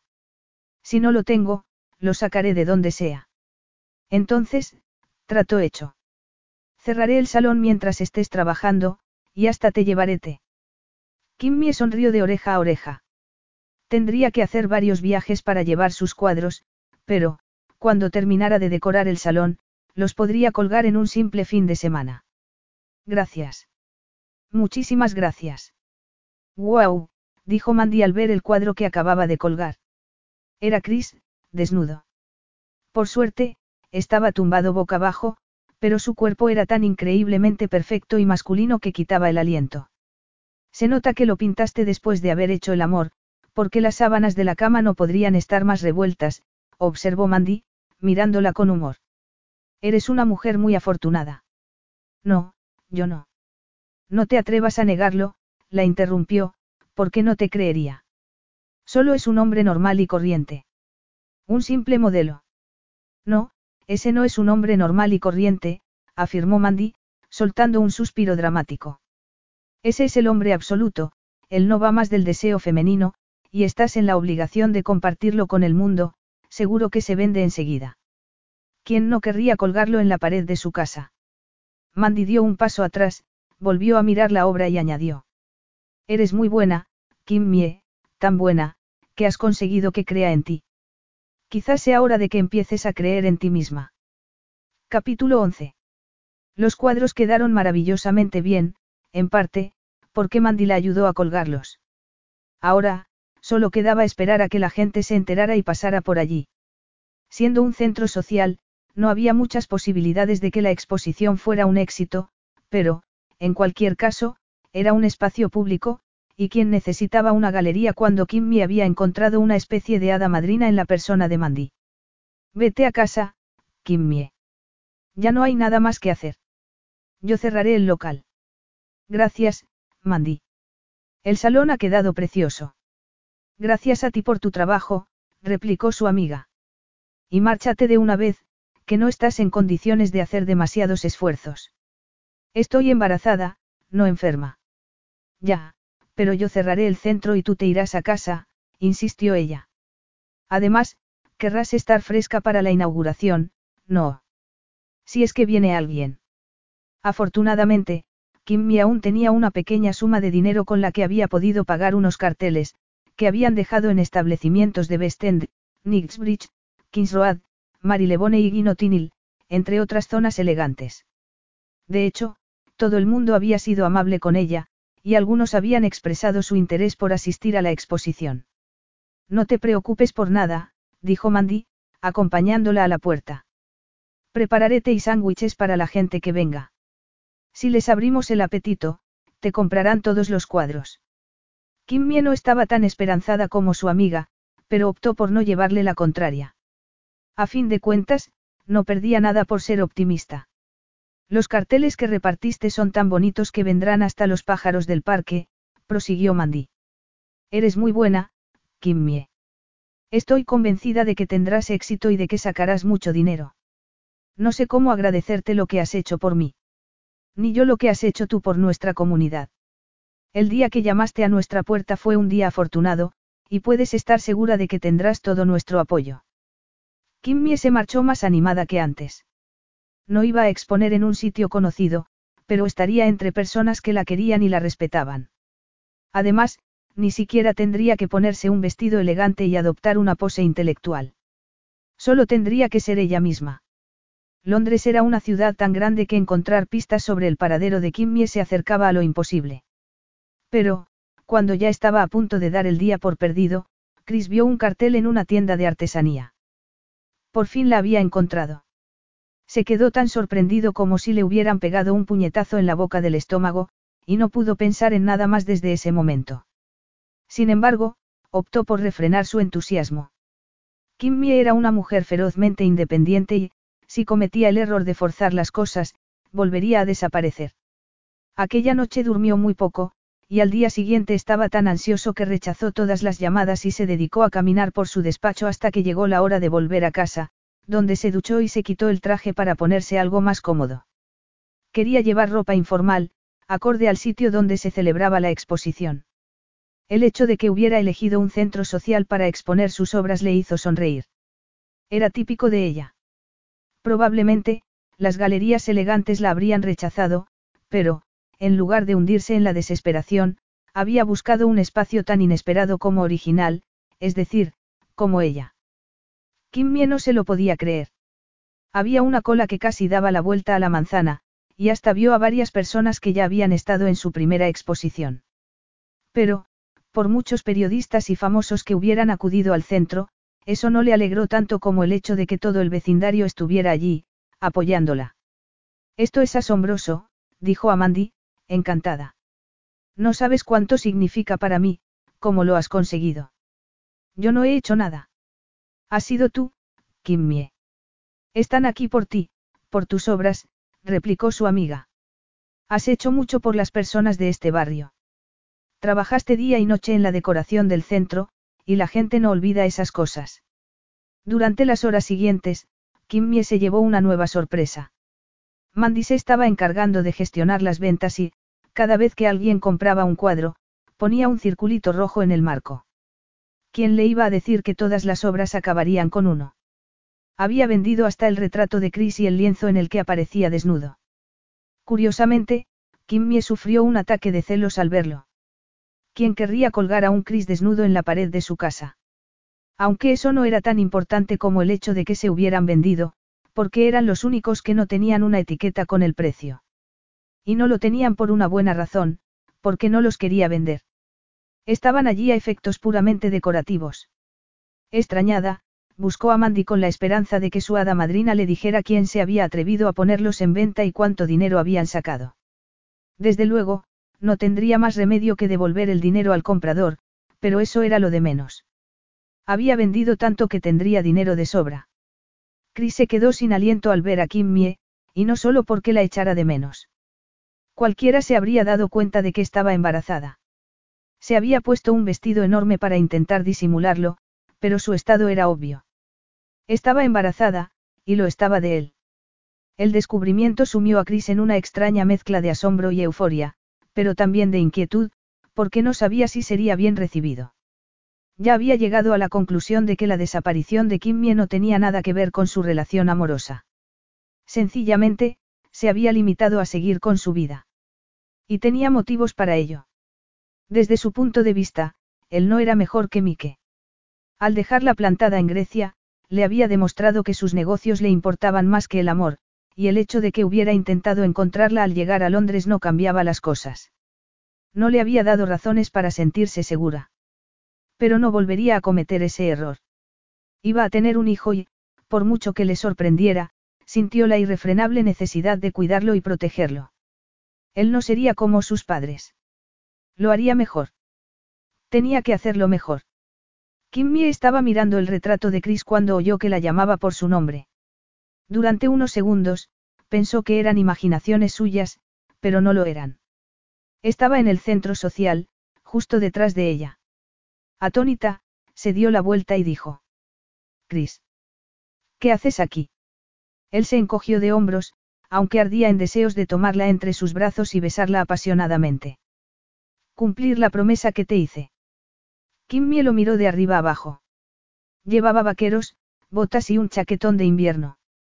Tenía el pelo ligeramente revuelto y, como no se había afeitado, su aspecto era más rebelde que de costumbre. No creía que tuvieras intención de cumplirla. Pues la tenía. De hecho, te he estado buscando por todas partes, pero eres difícil de encontrar, replicó. Kimmy no se molestó en negarlo y, tras unos instantes cargados de tensión, se frotó el estómago y dijo. ¿Cómo ves? Tenemos que hablar. Sí, ya lo veo. Pero ahora no puedo. Bueno, no te preocupes por mí. Te esperaré. Como quieras. Te acompañaré al buffet, para que puedas tomar algo. Ella lo llevó hacia una mesa que estaba llena de comida. Todo tenía un aspecto delicioso y, a juzgar por el aluvión de afecto que recibió Kimmy por el camino, Chris llegó a la conclusión de que eran donaciones de sus muchos y muy leales seguidores. ¿Acabas de llegar a Londres? Le preguntó. No, llevo mucho tiempo aquí. Como te decía, te he estado buscando, pero no te encontraba. ¿No recibiste mi nota? Chris frunció el ceño. ¿Qué nota? La que te dejé en la sede de tu empresa. Intenté localizarte por otros medios y, al ver que no lo conseguía, escribí una y se la dejé a la recepcionista. Pues no me han dado nada, dijo él. Pero eso carece de importancia en este momento, no sabes la alegría que me he llevado al verte embarazada. ¿Cuánto tiempo te tienes que quedar? Toda la noche. No, pero no nos podremos ir hasta que se vaya la última persona y cerremos el local. ¿Podremos? Preguntó él, temeroso de que Kimmy estuviera con otro hombre. Mandy y yo, contestó ella. Mandy es la encargada del centro, y no puedo dejarla en la estacada. De hecho, no debería estar hablando contigo. No tengo tiempo. Chris miró la larga fila de gente que estaba esperando para hablar con ella, y supo que le estaba diciendo la verdad.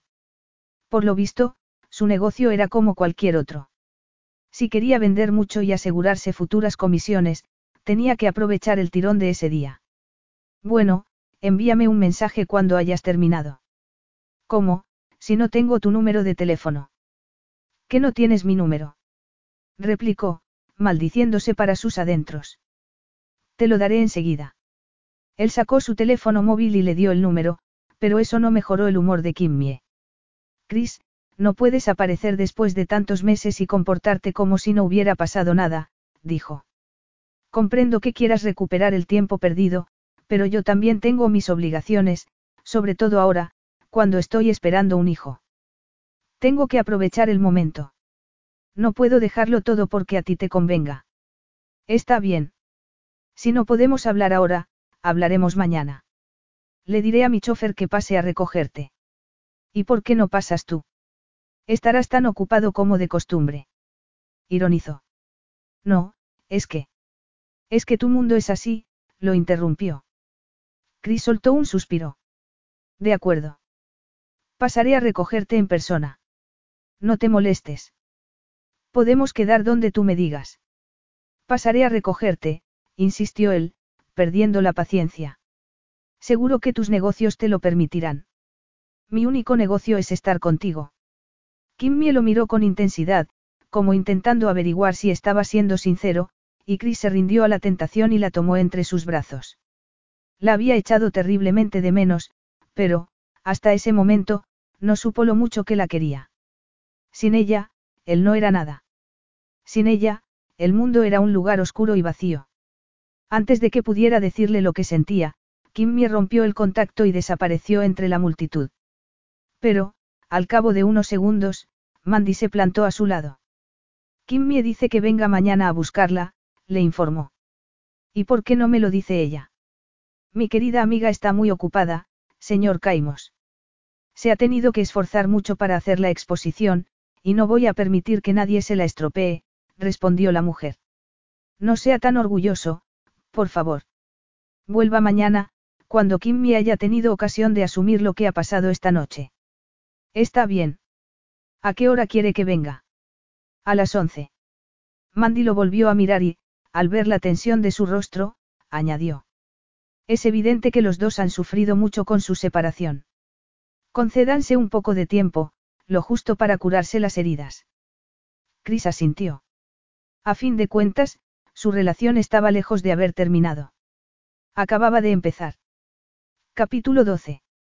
No, no, no. No podía volver con Chris. No se podía arriesgar. Aquel hombre había cambiado su vida, y había conseguido que el mundo pareciera un lugar más grande y más bello. Pero toda esa belleza podía desaparecer de repente, como había demostrado al abandonarla y, para empeorar las cosas, ahora tenía que pensar en el bienestar de su hijo. Habría cometido un error al prestarse a verlo a la mañana siguiente. Ni siquiera sabía lo que pretendía hacer. Darle un cheque y una palmadita en la espalda. Porque, si esa era su intención, no quería su dinero. No necesitaba su ayuda. Quizá fuera mejor que cancelara la cita en el centro social y lo convocara en un bufete de abogados, para discutir los términos de su futura relación. Ya había sacado el móvil para enviarle un mensaje cuando se dio cuenta de que aquello era ridículo.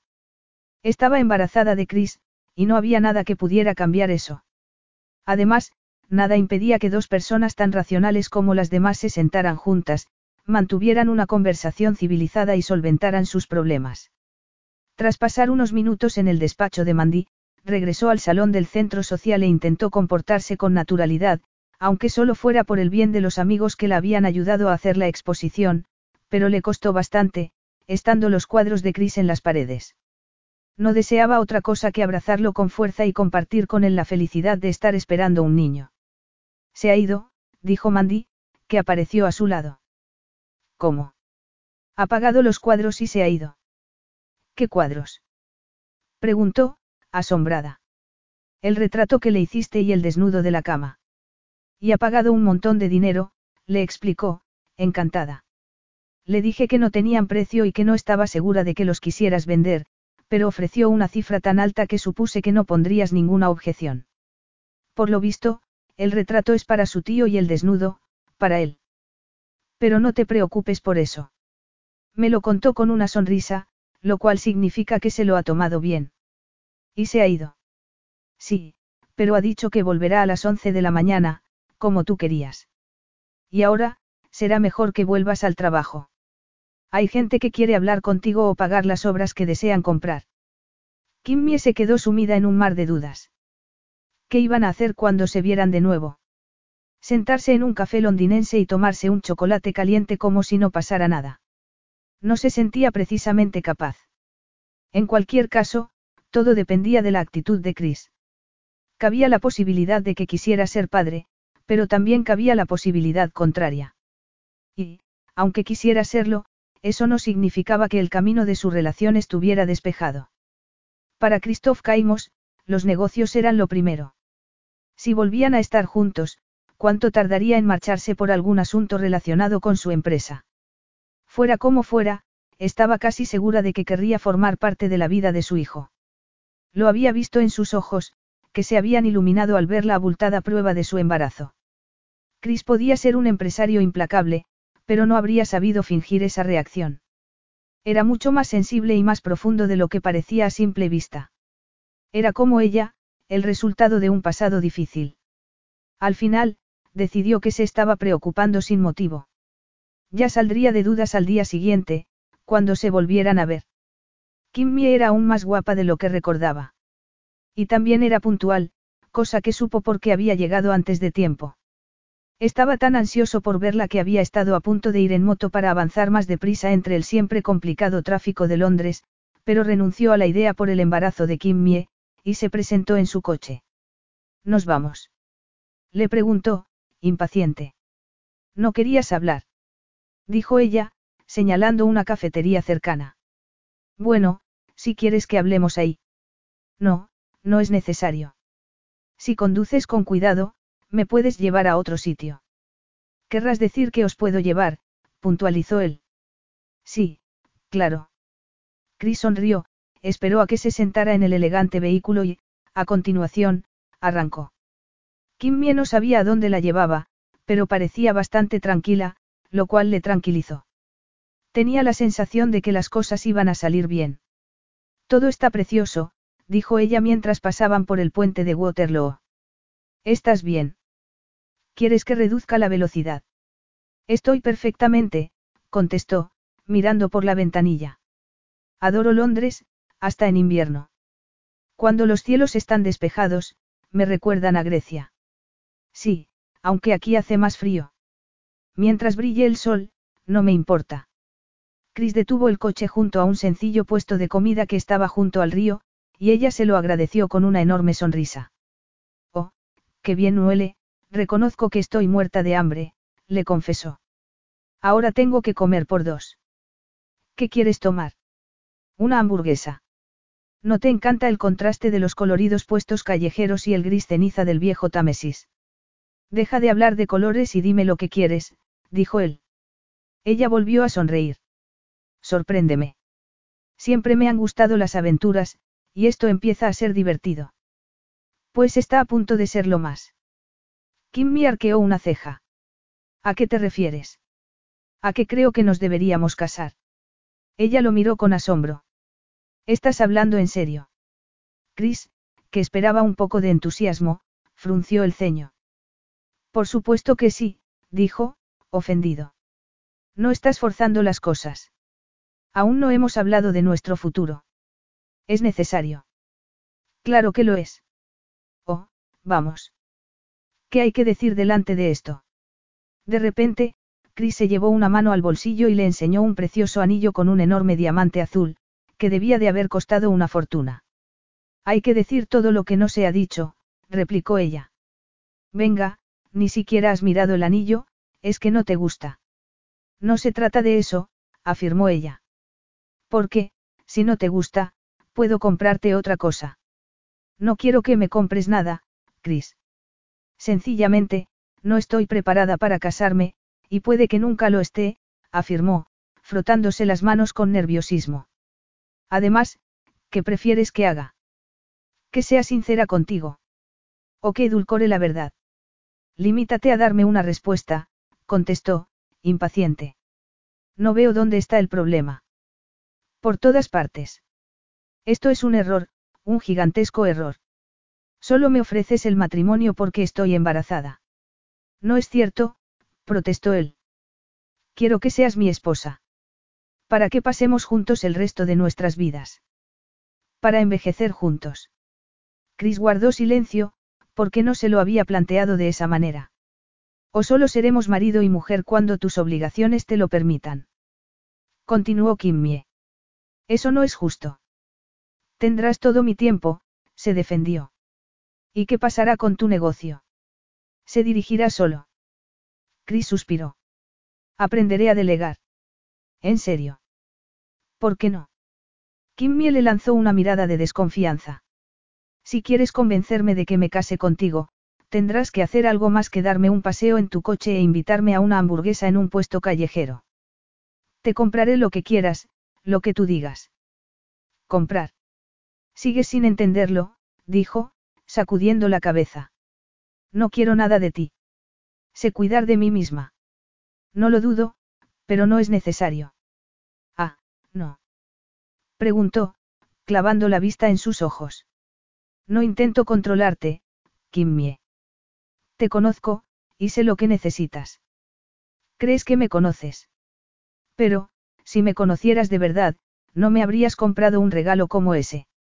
Solo quería demostrarte que estoy dispuesto a hacer lo que sea. Pues esa joya no demuestra nada, salvo el hecho de que tienes un montón de dinero, observó Kimmie. Chris se encogió de hombros. Pues elige otra. ¿Para qué? No hay anillo que pueda darme calor por las noches. No hay anillo que pueda hacerme sentir querida. Pues debería. Eso es lo que tenías que decir. Que seré feliz porque eres rico y puedes asegurar mi bienestar y el de nuestro hijo. Ese es tu mejor argumento.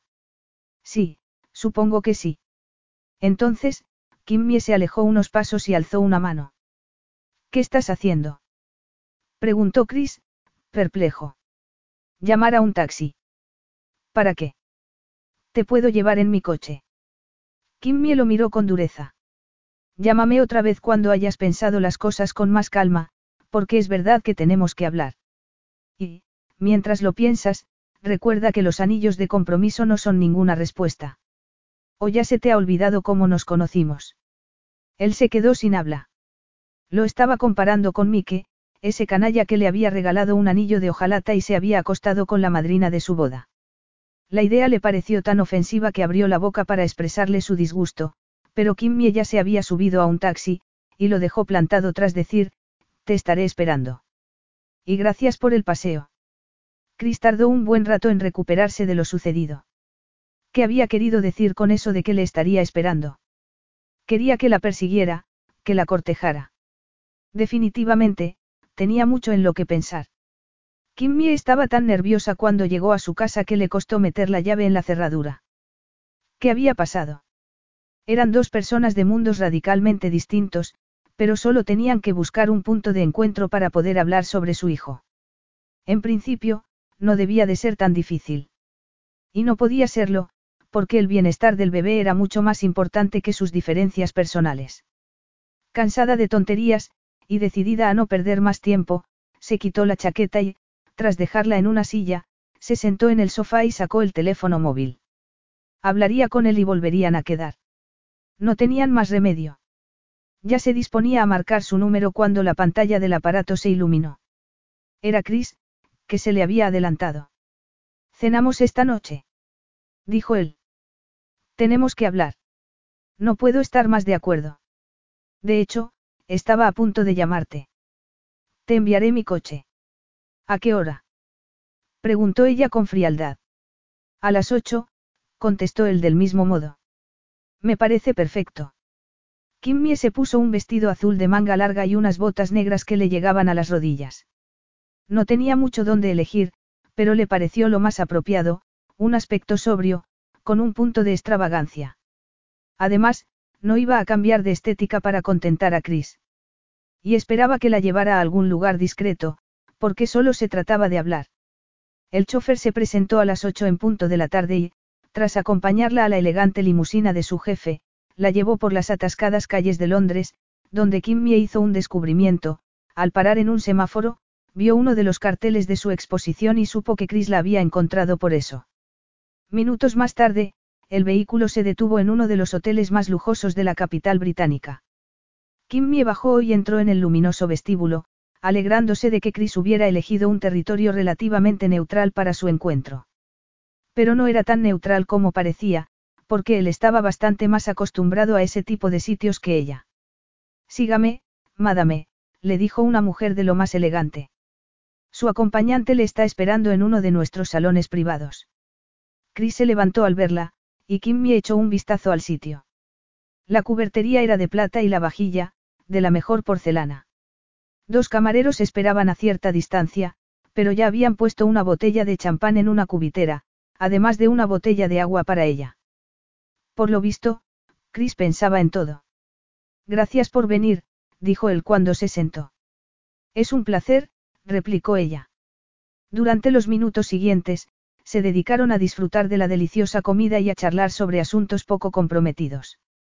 Pero, al cabo de un rato, se empezaron a relajar y pasaron a lo importante. No soy como tú crees, declaró él mientras esperaban los cafés. Sé que he cometido un error al comprarte ese anillo. Kimmy se encogió de hombros. Bueno, ha sido todo un detalle, admitió. Y, en cuanto a tu forma de ser, supongo que mi opinión cambia constantemente. Aún no te conozco bien. Por eso he fracasado con el anillo. ¿Por qué te lo he regalado demasiado pronto? No, sería demasiado para mí en cualquier caso. Imagina que lo mancho de pintura, declaró con humor. Sencillamente, no sé si estoy preparada para comprometerme contigo. ¿Comprometerte? Sí, claro, por el bien de nuestro hijo.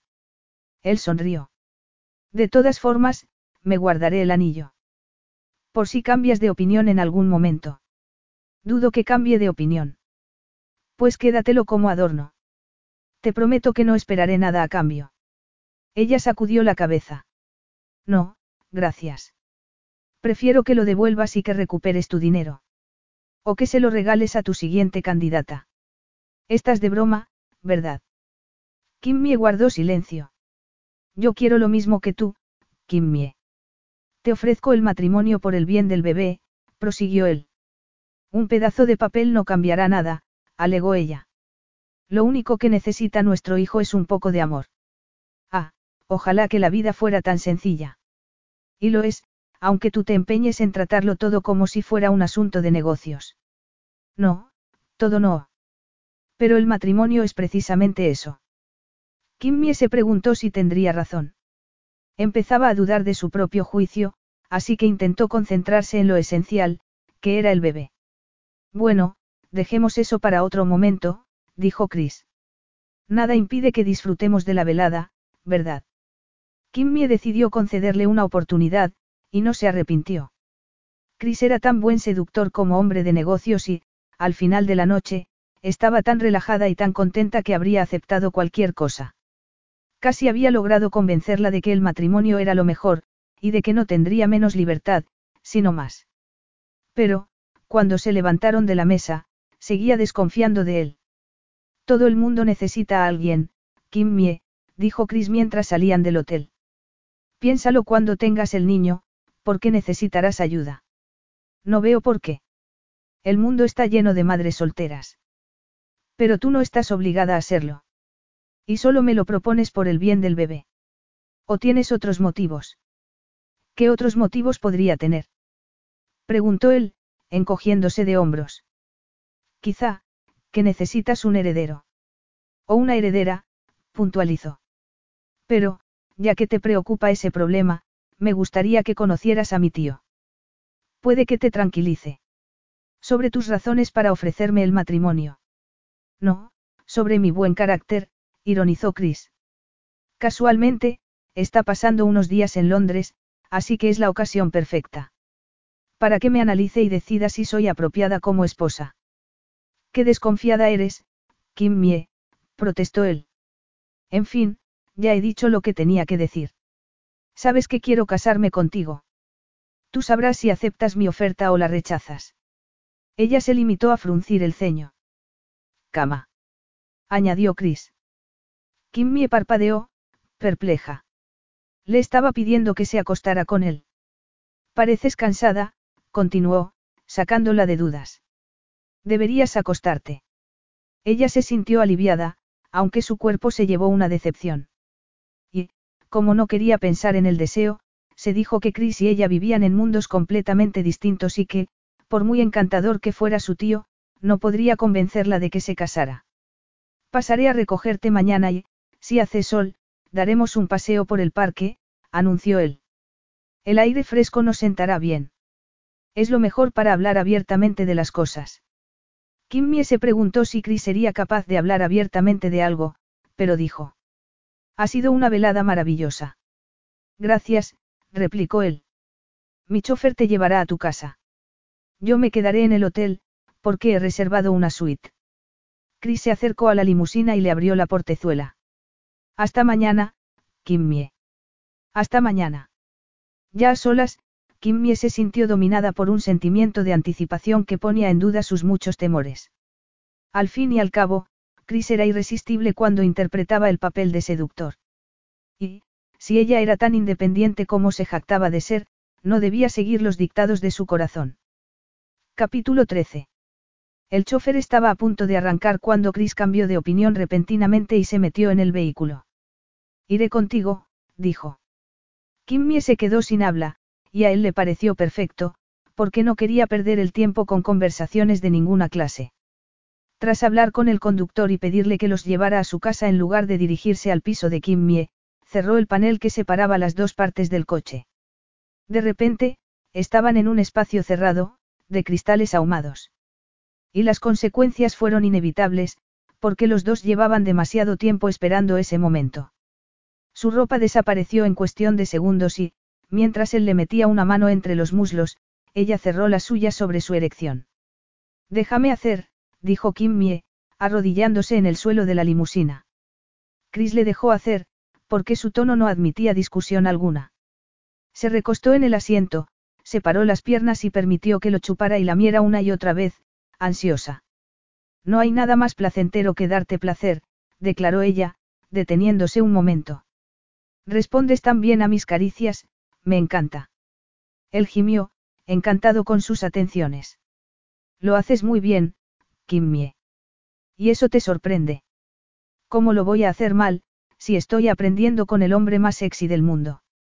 Kimmie siguió chupando hasta que Chris se dio cuenta de que estaba a punto de llegar al orgasmo y, como no quería que las cosas terminaran tan pronto, sacó fuerzas de flaqueza, la apartó con suavidad y dijo, ahora me toca a mí.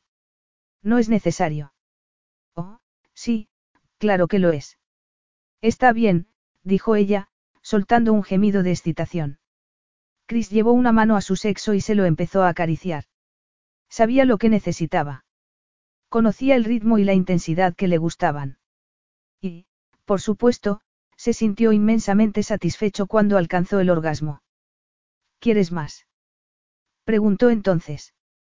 No te preocupes por el posible cansancio, porque te volveré a excitar cuando lleguemos a mi casa. No hay necesidad de esperar. De hecho, no me apetece esperar. No sé si podré, admitió, con voz temblorosa. Por supuesto que puedes. Chris volvió a concentrar su atención en el punto más sensible de Kim Mie, con tanta intuición y delicadeza como antes. Y, tras una serie de potentes descargas iniciales, ella llegó a un clímax más feroz que el anterior. Justo entonces, la limusina que detuvo. Qué oportuno, dijo él. Vistámonos, y te prometo que te daré otra recompensa cuando entremos en la casa. ¿Me lo prometes? replicó en voz baja. Te doy mi palabra. Después de vestirse, Chris dio las gracias al chofer, abrió la portezuela a Kimmy y la llevó al interior del edificio, donde encendió la luz. Quiero verte, declaró. Necesito verte para tratarte con dulzura, porque estás embarazada. Sí, lo estoy. Chris le subió el vestido, cerró las manos sobre sus nalgas y la penetró contra la puerta, aumentando la excitación de Kimmy hasta extremos increíbles. Al fin y al cabo, nunca había vivido nada igual. Apóyate en mi cuerpo, se ofreció él en un susurro. Concéntrate en el placer y déjame el resto a mí. Kimmy no pudo hacer otra cosa que obedecer. Al final, se quedó dormida entre sus brazos, absolutamente agotada. Pero a Chris no le sorprendió en absoluto, porque habían sido unos días llenos de emociones, primero, el éxito de su exposición, después, la sorpresa de su reencuentro y, por último, la potencia de la pasión que compartían. Mientras admiraba su expresión inocente, pensó que sería la mejor esposa del mundo. Desgraciadamente, no se podría casar con ella si no la convencía de que él podía ser el mejor esposo del mundo, y eso no iba a ser tan sencillo. Kimmy era una mujer tan independiente como imprevisible, lo cual complicaba las cosas. Minutos más tarde, la dejó en la cama, se dio una ducha y, tras ponerse unos vaqueros y una camiseta, bajó al salón para llamar a su tío. Estaba seguro de que el encanto de Teo inclinaría la balanza a su favor, porque se ganaría el afecto de Kim Mie y conseguiría que quisiera formar parte de su familia. Creo que te gustará, le dijo. Sí, es algo tempestuosa, como tú mismo insinuaste, pero a ti te pasó lo mismo con la tía, no. Y además, ya está embarazada. En lugar de mostrarse entusiasmado, Teo se mostró extrañamente cauto. ¿Estás seguro de que quieres casarte con ella, Christoph? Te quiero mucho, y no me gustaría que te hicieran daño. Ya no soy un niño, tío. Soy un hombre adulto. Y bastante feo, replicó Teo, recuperando su humor. No lo olvides. ¿Cómo lo voy a olvidar? Dijo, Chris, siguiéndole la broma. En fin, querías un heredero y te voy a dar uno. Pero estoy deseando que conozcas a Kimmie. Quiero saber lo que opinas de ella. Ninguno de los dos podía imaginar que Kimmie había oído la conversación sin querer. Se había despertado de repente y, al verse sola, salió de la habitación y se encontró con el ama de llaves de Chris, quien tuvo la amabilidad de decirle que estaba en el saloncito donde solía desayunar. Y ahora se sentía traicionada. Aparentemente, Chris no la había llevado a su casa para hacer el amor o ponerse de acuerdo sobre el futuro de su hijo, sino para asegurar su papel como yegua de cría. Derrotada, se sentó al pie de la escalera y se preguntó qué podía hacer. Marcharse habría sido inadecuado, porque tenían que hablar del niño de todas formas. Pero, ¿cómo hablar de eso con un hombre tan miserable que embarazaba a una mujer para satisfacer un capricho de su tío y luego le ofrecía matrimonio para cubrir las huellas de su delito? Tras sopesar el asunto, decidió que solo tenía dos opciones, quedarse allí y tragarse su orgullo o enfrentarse a Chris, decirle lo que pensaba y marcharse. Al final, y dado que él y su tío formarían parte de la vida del pequeño, optó por retrasar el enfrentamiento hasta después de conocer a Teo. Más tranquila, se levantó, respiró hondo y volvió al salón. Buenos días, dijo Chris con afecto, como si no hubiera ninguna nube en el horizonte. Espero que hayas dormido bien. Lo mismo digo, replicó, haciendo caso omiso de su sonrisa. Hoy te llevaré a conocer a mi tío. Dice que tiene muchas ganas de conocer al artista. Como compré varios cuadros tuyos. Sí, Mandy me lo contó, lo interrumpió. Kimmy se sentó a la mesa, y uno de los criados de Chris se acercó a servirle el desayuno. Solo quiero un té y una tostada, dijo ella. Por supuesto, señorita Lancaster. Gracias. Chris supo que le pasaba algo, así que preguntó. ¿Te encuentras bien? Si tienes que ir al médico, conozco uno bastante bueno. No, no hace falta, es que he dormido demasiado, mintió. ¿Y te has despertado de mal humor? En absoluto. Bueno, me alegro de saberlo, dijo, nada convencido. ¿Cuándo vamos a ver a tu tío? Cuando terminemos de desayunar, si te parece bien. Pero no te preocupes por eso. Si te muestras como eres, le gustarás. Kim Mie no dijo nada, y él echó un trago de café y la miró a los ojos. Si has cambiado de opinión. Sobre conocer a tu tío. No, lo estoy deseando. Pues no lo parece. Ella apretó los dientes. En ese momento, solo quería limpiar el suelo con la cabeza de los dos hombres y marcharse de allí. Pero tenía que pensar en el niño, cuyo bienestar era infinitamente más importante que su orgullo. ¿Qué podía hacer? Ser tan vil como ellos para arrancarles el mejor acuerdo económico posible. La idea le disgustó tanto que se sintió enferma. Anda, toma un poco de agua, dijo Chris, al ver que se llevaba una mano a la frente. Ella aceptó el vaso y se lo bebió. Gracias, ya me siento mejor, replicó ella, forzando una sonrisa. Me voy a vestir. Kimmie se levantó y volvió al dormitorio. Theo Caimos vivía en una mansión que daba a Regent's Park, y Kimmie no tardó en darse cuenta de que era más lujosa y tradicional que la de Chris. Hasta tenía un mayordomo, que les abrió la puerta y los acompañó a una salita. Necesito ir al servicio, anunció ella, abrumada ante la perspectiva de enfrentarse a los dos hombres en su territorio. Por supuesto. Te esperaré aquí. El mayordomo la acompañó al cuarto de baño de la planta baja, donde ella se apoyó en el glorioso mármol del lavabo y se miró al espejo. Si hubiera podido, se habría quedado allí, pero no podía, e intentó convencerse de que, por muy incómoda que se sintiera, el futuro de su hijo era más importante. Mejor. Preguntó Chris cuando volvió. Sí, mucho mejor. Entonces, te presentaré a mi tío.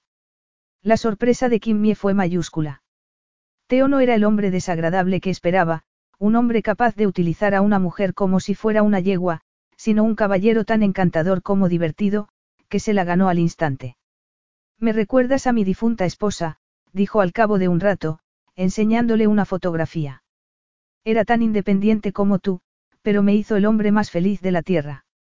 Nuestro matrimonio duró 40 años. Fue una gran historia de amor. Era muy guapa, dijo ella, mirando la foto. Sí, extremadamente bella, declaró Teo. Pero me alegra que hayas venido a verme. Llevo tanto tiempo esperando este momento. Teo lo dijo con tanta tristeza que los ojos de Kimmie se llenaron de lágrimas. Se sentía tan cerca de él que podía notar su profundo sentimiento de soledad, tan cerca, que ni siquiera se dio cuenta de que Chris salía de la habitación. Quédate aquí un rato, prosiguió el hombre. Haces que me sienta joven y, por otra parte, quiero saber lo que piensas. Aún no lo sé, dijo ella, encogiéndose de hombros. No iba a decir nada, pero he oído vuestra conversación telefónica. Oh, vaya, como reza el dicho, los que escuchan nunca oyen nada bueno de sí mismos, comentó Teo. ¿Estás segura de que has oído lo que crees haber oído? No cometas un error, Kimmie. Concédele otra oportunidad. Por el bien del bebé. ¿Por qué no? Tan terrible es que un padre quiera formar parte de la vida de su hijo. Bueno, si tiene tiempo y puede. Claro que podrá. El matrimonio es un compromiso a largo plazo, que exige flexibilidad y sensibilidad hacia tu cónyuge. O hacia tus hijos. En efecto, dijo Teo, asintiendo. Ah, no sabes la suerte que tienes. Mientras hablaba, Teo volvió a mirar la fotografía de su difunta esposa, y Kimmie comprendió lo que había querido decir. Ella tenía la opción de elegir, pero él no tenía ninguna. Durante los minutos siguientes, se dedicaron a charlar tranquilamente. El tío de Chris se había ganado su afecto, y Kimmie supo que, pasara lo que pasara entre su sobrino y ella, acababa de conseguir un amigo. Supongo que estarás encantado de tener un heredero que se pueda hacer cargo de Kaimo Sipin. Bueno, no voy a negar que es un alivio, pero tener un nieto es muchísimo más importante para mí. Quiero a Chris como si fuera mi hijo, y sé que él me quiere como si yo fuera su padre. Espero que no te opongas a que interprete el papel de abuelo, aunque técnicamente sea tío abuelo del niño que estás esperando. Por supuesto que no. Serás un abuelo maravilloso. En el fondo, solo quiero que Christoph sea feliz. Y ahora que te conozco, sé que lo será, dijo con una sonrisa. ¿Por esto? Preguntó, tocándose el estómago. Teo sacudió la cabeza. No, por ti, sentenció. Me gustas mucho, Kimmy Lancaster. No sé qué pasará entre mi sobrino y tú, pero prométeme que volverás a verme en cualquier caso. Ella lo miró a los ojos y asintió. Te lo prometo. Cuando salieron de la mansión, Kimmy se preguntó si era posible que Chris estuviera enamorado de ella y tuviera una forma extraña de demostrarlo. No sabía qué pensar sobre la conversación que había oído, pero, después de hablar con Teo, estaba dispuesta a concederle el beneficio de la duda. A fin de cuentas, era normal que quisiera tener un heredero, porque no tenía más familia que su sobrino. Pero, fuera como fuera, los sentimientos de Chris eran lo único importante. En cuanto a lo demás, Teo le había asegurado que su hijo tendría todo lo que pudiera necesitar, y ella había replicado que no necesitaba ayuda de nadie, aunque tenía intención de verlo con frecuencia cuando diera a luz. Será su único abuelo, afirmó, dándole un abrazo. Ahora no tenía más duda que el grado de compromiso de Chris y la necesidad o no de casarse con él. Quizá fuera una romántica, pero siempre había pensado que, si llegaba a casarse, no sería por conveniencia, sino por amor. Y, por supuesto, no quería que la quisieran de vez en cuando, sino todo el tiempo. Capítulo 14. Mi tío está encantado contigo. Y yo con él, admitió Kimmie. Ha estado bastante enfermo. Problemas del corazón, aunque ya le han dado el alta, le informó Chris. De hecho, tiene mejor aspecto que nunca. Será por el bebé. La idea de ser abuelo le hace feliz. Lo sé. Nos hace feliz a todos. O, por lo menos, a mí. ¿Estás dudando de mis sentimientos? Preguntó él, frunciendo el ceño. No, solo dudo de tus motivos. ¿A qué te refieres? ¿A qué he oído vuestra conversación telefónica sin querer? He salido a buscarte y he escuchado lo del heredero. Chris suspiró. Un fragmento de conversación nunca cuenta toda la historia, alegó. ¿Y por qué tengo la impresión de que en este caso es distinto? Lo desconozco. Será quizá porque no puedo creer que un seductor como tú se transforme en un padre devoto en cuestión de meses. Pues deberías creerlo, porque es exactamente lo que ha pasado, afirmó. Nada es definitivo, Kimmie. Todos tomamos nuestras decisiones, pero la vida impone las suyas y nos obliga a adaptarnos. ¿Y qué pasará con tu trabajo? También te adaptarás en ese sentido. Porque trabajas todo el tiempo, le recordó. Crisde encogió de hombros. Lo voy a intentar, aunque tú no eres la persona más apropiada para echármelo en cara. Trabajas tanto como yo. Y dudo que renuncies a tu profesión cuando seas madre. No me lo puedo permitir. Claro que puedes. Yo te puedo ayudar. ¿Cómo? Casándote conmigo. Oh, no seas tan desconfiada, seguro que termina por gustarte. Me gustaría si creyera que eres capaz de comprometerte de verdad, pero no lo creo. Porque no me conoces tanto como crees, le aseguró.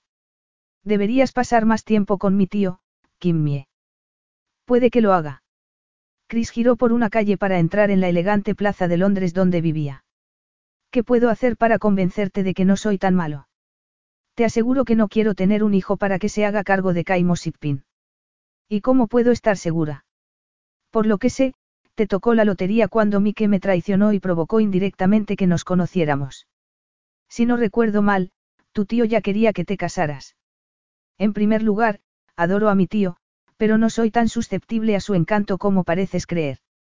Y, en segundo, me acerqué a ti porque me intrigabas, cosa que no ha cambiado. Kimmie no supo qué pensar. Su encuentro con Teo había complicado las cosas, porque sabía que podía confiar en él, y era evidente que él confiaba en Chris. Pero, a pesar de ello, estaba lejos de creer su versión. Dime la verdad, Chris. Me dejaste embarazada a propósito. ¿Cómo puedes pensar eso? Dijo, indignado. Me pongo preservativo cada vez que hacemos el amor. Sí, pero. No hay peros que valgan, la interrumpió, pasándose una mano por el pelo. ¿Crees que me los habría puesto si tuviera intención de embarazarte? Lo único que ha pasado es que esas cosas fallan de vez en cuando. No te he tendido ninguna trampa. Y, en cuanto a lo que siento por ti, sé que no soy muy bueno expresando mis sentimientos, al igual que tú, tuve una infancia difícil y me volví reservado. Pero es obvio que siento algo. ¿Algo? ¿Qué? No lo sé, y no quiero especular al respecto, respondió. Sin embargo, vas a ser la madre de mi hijo, me vas a dar la familia que nunca tuve, y huelga decir que te estaré eternamente agradecido por ello. Pero no me amas. Yo no he dicho eso. Es que no quiero. Que me haga ilusiones. Deja de poner palabras en mi boca. Sabes tan bien como yo que los dos estamos marcados por nuestro pasado. Un pasado que yo he intentado superar. Y lo has conseguido. Y tú lo has intentado. La conversación terminó en lo último que Kim Mie pretendía, una discusión donde se dijeron todo tipo de cosas basadas en verdades, medias verdades y malentendidos. Ni ella le escuchaba a él ni él le escuchaba a ella, cuyas hormonas le jugaron una mala pasada. Y, cuando se quedaron sin palabras, él apoyó la cabeza en el respaldo del asiento y dijo, Estoy harto. ¿Y yo? Kimmy abrió la portezuela, salió del vehículo y se dirigió a la parada del autobús. Chris no intentó detenerla. Se quedó en el coche. Sin embargo, ella estaba tan enfadada que siguió hablando sola por el camino. ¿Cómo he podido perder los papeles de ese modo? Ha sido culpa mía, porque me niego a creer que puedo superar el pasado y seguir adelante. He hecho lo mismo que hacían mis padres cuando era pequeña. Pero no volverá a ocurrir, oh, no. ¿Por qué he tenido que perder los nervios? No es propio de mí, no es. Puedo unirme a tu conversación, o es unipersonal. Kimmy se detuvo en seco. Por lo visto, Chris había cambiado de opinión y la había seguido. ¿Qué haces aquí? Asegurarme de que no te pasa nada. Ella suspiró, sintiéndose más culpable que nunca. A fin de cuentas, Chris no había hecho nada malo. La había tratado bien en todo momento, y solo quería asumir su responsabilidad como padre. Pero, si quieres seguir con tu soliloquio, me iré, continuó él. Kimmy guardó silencio. No intento controlarte, insistió Chris. Solo quiero cuidar de ti. Ya, pero yo no necesito que me cuiden. Todo el mundo lo necesita. Incluso tú. Puede que no me creas, pero te estuve buscando por todo Londres antes de saber que te habías quedado embarazada. Quería verte. Necesitaba verte. ¿Por qué? ¿Por qué me intrigas, como ya te he dicho? Kimmy lo miró con tristeza. Esa es tu forma de admitir que te gustó. No sé lo que será, pero es la verdad, le confesó. Sé que el trabajo se lleva casi todo mi tiempo, pero pienso en ti constantemente. Eres una distracción gigantesca, y he descubierto que no puedo vivir sin ella. ¿Y ahora? ¿Por qué no vuelves al coche? Pienses lo que pienses, quiero conocerte mejor. Ah, eres todo un romántico, se burló Kimmie. Es posible que no lo sea, pero puedo aprender. En ese momento, apareció el autobús que Kimmie estaba esperando, y supo que debía tomar una decisión. O se marchaba de allí o se quedaba con él. Pero, ¿cómo iban a arreglar las cosas si se marchaba? Al final, volvió al coche. Pero, antes de subir, Chris le sorprendió diciendo. ¿Por qué no damos un paseo por el parque? Hace un día precioso, y el aire fresco nos sentará bien. Kimmy asintió y, poco después, se sentaron en un banco que estaba junto a un pequeño bosquecillo. Ninguno de los dos habló. Estaban tan cómodos con el silencio que se perdieron en sus respectivos pensamientos mientras oían el agua de una fuente. Luego, Kimmy se preguntó cómo quería que fuera su futuro, y se dio cuenta de que no iría a ninguna parte si no empezaba por reconocer lo que sentía. Sé que te cuesta expresar tus sentimientos, pero me voy a arriesgar contigo, Chris, declaró de repente. Te amo. Te parecerá increíble, pero te amo. Y no espero que digas nada. Solo quiero que lo sepas. Chris se quedó sin aliento, asombrado con el valor que había demostrado Kimmy y con la profundidad de su confesión. Le habría gustado decir algo a la altura de sus palabras, pero estaba tan confundido que no se le ocurrió nada. En su desconcierto, abrió la boca y dijo lo primero que se le ocurrió. Bueno, podemos criar a nuestro hijo sin necesidad de casarnos. A fin de cuentas, tus padres y mis padres se casaron y no fueron precisamente felices. Tu tío lo fue, le recordó. No te entiendo. Insinúas que ahora quieres casarte conmigo. No, yo no he dicho eso. Solo digo que no todo el mundo es igual.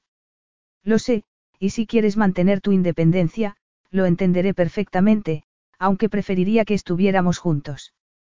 Pero, pase lo que pase, te concederé el dinero que necesites y no haré nada que tenga que ver con el pequeño sin discutirlo antes contigo. Entonces, ¿estás dispuesto a que viva por mi cuenta? Sí, en efecto, respondió. Te puedes quedar con alguna de mis casas o, si lo prefieres, comprarte otra. Salvo que quieras seguir en tu apartamento actual, aunque tengo entendido que... ¿Quién te ha hablado de mi piso? Mandy. Lo interrumpió. Sí, tu querida amiga. Me dijo que es muy pequeño y que no tiene un jardín donde pueda jugar nuestro hijo. Pero, antes de que tomes una decisión al respecto, me gustaría que supieras más cosas de mí. ¿Cómo qué?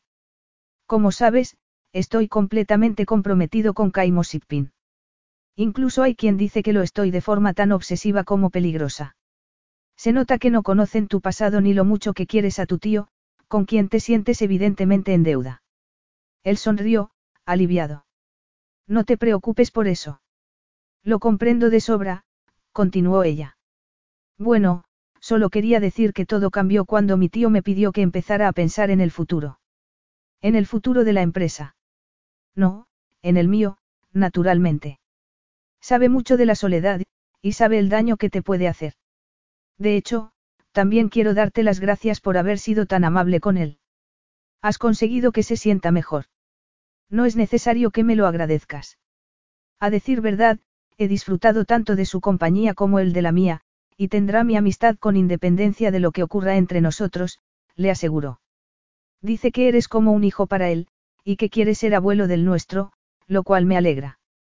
Eres una buena mujer, Kim Mie. Tanto te extraña que quiera ser tu esposo. Pues sí. No pareces ser consciente de que vivimos en mundos muy distintos. ¿Qué quieres decir? Que no puedo ser tú igual. Yo soy una pintora sin dinero y tú, un millonario que no sabe lo que significa el amor. Pues enséñame. Lo podría intentar, pero no puedo correr ese riesgo con un niño de por medio. Es mejor que vivamos separados. Y que nos quedemos en nuestras respectivas torres de marfil. Preguntó él. Dudo que seamos felices con la relación que propones. Tú te debes a tu trabajo, y yo al mío. ¿Por qué cambiar la situación, cuando es obvio que la fórmula funciona? Quizá funcione, pero podríamos intentar otra cosa. ¿Tú crees? Los dos se quedaron en silencio, pensativos. Y, al cabo de un rato, él preguntó. ¿Qué quieres de mí, Kimmie? Quiero demasiadas cosas. Quiero alguien que me ame y que no intente cambiar mi forma de ser. Quiero alguien que me respete y en quien pueda confiar. Quiero alguien que me proteja cuando no sea capaz de protegerme a mí misma. Siempre serás capaz, afirmó Chris. Bueno, estoy a punto de tener un hijo, y dudo que pueda mantener mi pose de guerrera. Estaré en una situación vulnerable y, por mucho que confíe en los médicos, me gustaría tenerte a mi lado cuando dé a luz. Pero, ¿qué pasará si tienes que irte de viaje de negocios? Le preguntó. ¿Comprendes ahora mi problema? Vamos, que no quieres casarte conmigo. No funcionaría, Chris. No estás preparado. Tú quieres llevar una vida fácil, volver del trabajo y descubrir que tu esposa se ha maquillado para ti y que los niños ya han cenado y se han acostado. Él soltó una carcajada. Qué equivocada estás, Kimmie. Si te casas conmigo, te prometo que nunca te volverás a sentir vulnerable. No, solo me sentiré sola, dijo con tristeza. Chris la tomó entre sus brazos y la miró con intensidad. Sabes que te deseo, no. ¿Y yo a ti? Pues cásate conmigo, insistió. Sin amor. Yo no he dicho eso. Deja de sacar conclusiones apresuradas. Lo siento, pero no aceptaré tu oferta de matrimonio hasta que me demuestres que has cambiado, si es que puedes cambiar. No puedo ser una especie de empleada de tu empresa. Quiero que me amen con locura, como tu tío amaba a tu tía. Soy un hombre realista, Kim Mie, no un romántico. Pues avísame cuando aprendas a amar. Chris sacudió la cabeza. Eres una mujer muy dura. Todo lo contrario. Estoy llena de amor, dijo, acariciándose el estómago. Y también tengo esperanzas. Y quiero que seas feliz. Seré feliz si nos casamos. El matrimonio no es más que un pedazo de papel, un contrato como los que sueles firmar en tu naviera. Tendrás que ofrecerme algo más. ¿Qué quieres que te ofrezca? Dijo, frustrado. Quiero que te arriesgues, Chris, que seas capaz de expresar tus sentimientos sin esconderlos en un lugar tan profundo que nadie los puede encontrar. Justo entonces, se levantó una brisa fresca, y Kimmy se alzó el cuello de la chaqueta. ¿Podemos volver al coche? Empiezo a tener frío. Sí, por supuesto, respondió Chris. Volvamos. Capítulo 15. Por suerte, había un aspecto de sus vidas donde ninguno de los dos tenía problemas de expresión. El contacto físico era más potente que las palabras, y las necesidades de Chris y Kimmy eran de lo más perentorias. Al principio, se levantaron del banco y caminaron hacia el coche con tranquilidad, pero enseguida se pusieron a correr y, cuando por fin entraron en el vehículo, él arrancó a toda prisa y maniobró tan deprisa como pudo hasta encontrar un aparcamiento público. Una vez allí, buscó un sitio oscuro, aparcó y se arrodilló entre las piernas de Kim Mie, a quien quitó las braguitas. ¿Te apetece? Oh, sí. Me alegro, porque no puedo esperar. Chris la penetró y se empezó a mover. Esto es genial, dijo ella entre gemidos. Nunca tendré suficiente. Eso espero. Satisfecho el deseo, se vistieron de nuevo y se pusieron en camino. Acababan de salir del aparcamiento cuando Kim Mie comentó. Prométeme que siempre serás tan espontáneo como ahora. Te lo prometo. Al llegar a la casa de Chris, ella intentó salir del coche, pero tuvo dificultades. Aún me tiemblan las piernas, dijo. Entonces, te llevaré yo. No hace falta. Por supuesto que sí. Chris la tomó en brazos y la llevó al interior. Ya puedes dejarme en el suelo. Te dejaré cuando lleguemos a nuestro destino. ¿Y dónde? Kim Mie terminó la frase, porque le pareció evidente que la estaba llevando al dormitorio. Pero no la llevaba allí, sino a la alfombrada escalera, donde hicieron el amor. Me encanta hacerlo en esta posición, dijo él, encantado. ¿Y a mí? No necesitamos estar casados para estar juntos. No, y podemos hacer el amor en las escaleras. Tanto como te apetezca, declaró él. Aunque puede ser más difícil a medida que avance tu embarazo. Bueno, seguro que encontramos la forma. Chris la ayudó a levantarse y, mientras subían, dijo. Tengo algo para ti. Mi tío quiere que sea tuyo. Ya en el dormitorio, Kimmy se interesó por el objeto que teóricamente le iba a dar, pero las cosas se complicaron, y se acostaron otra vez.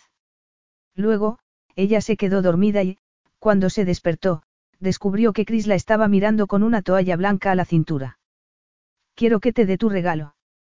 Ya me lo has dado, replicó con voz sensual. No, es algo más tangible.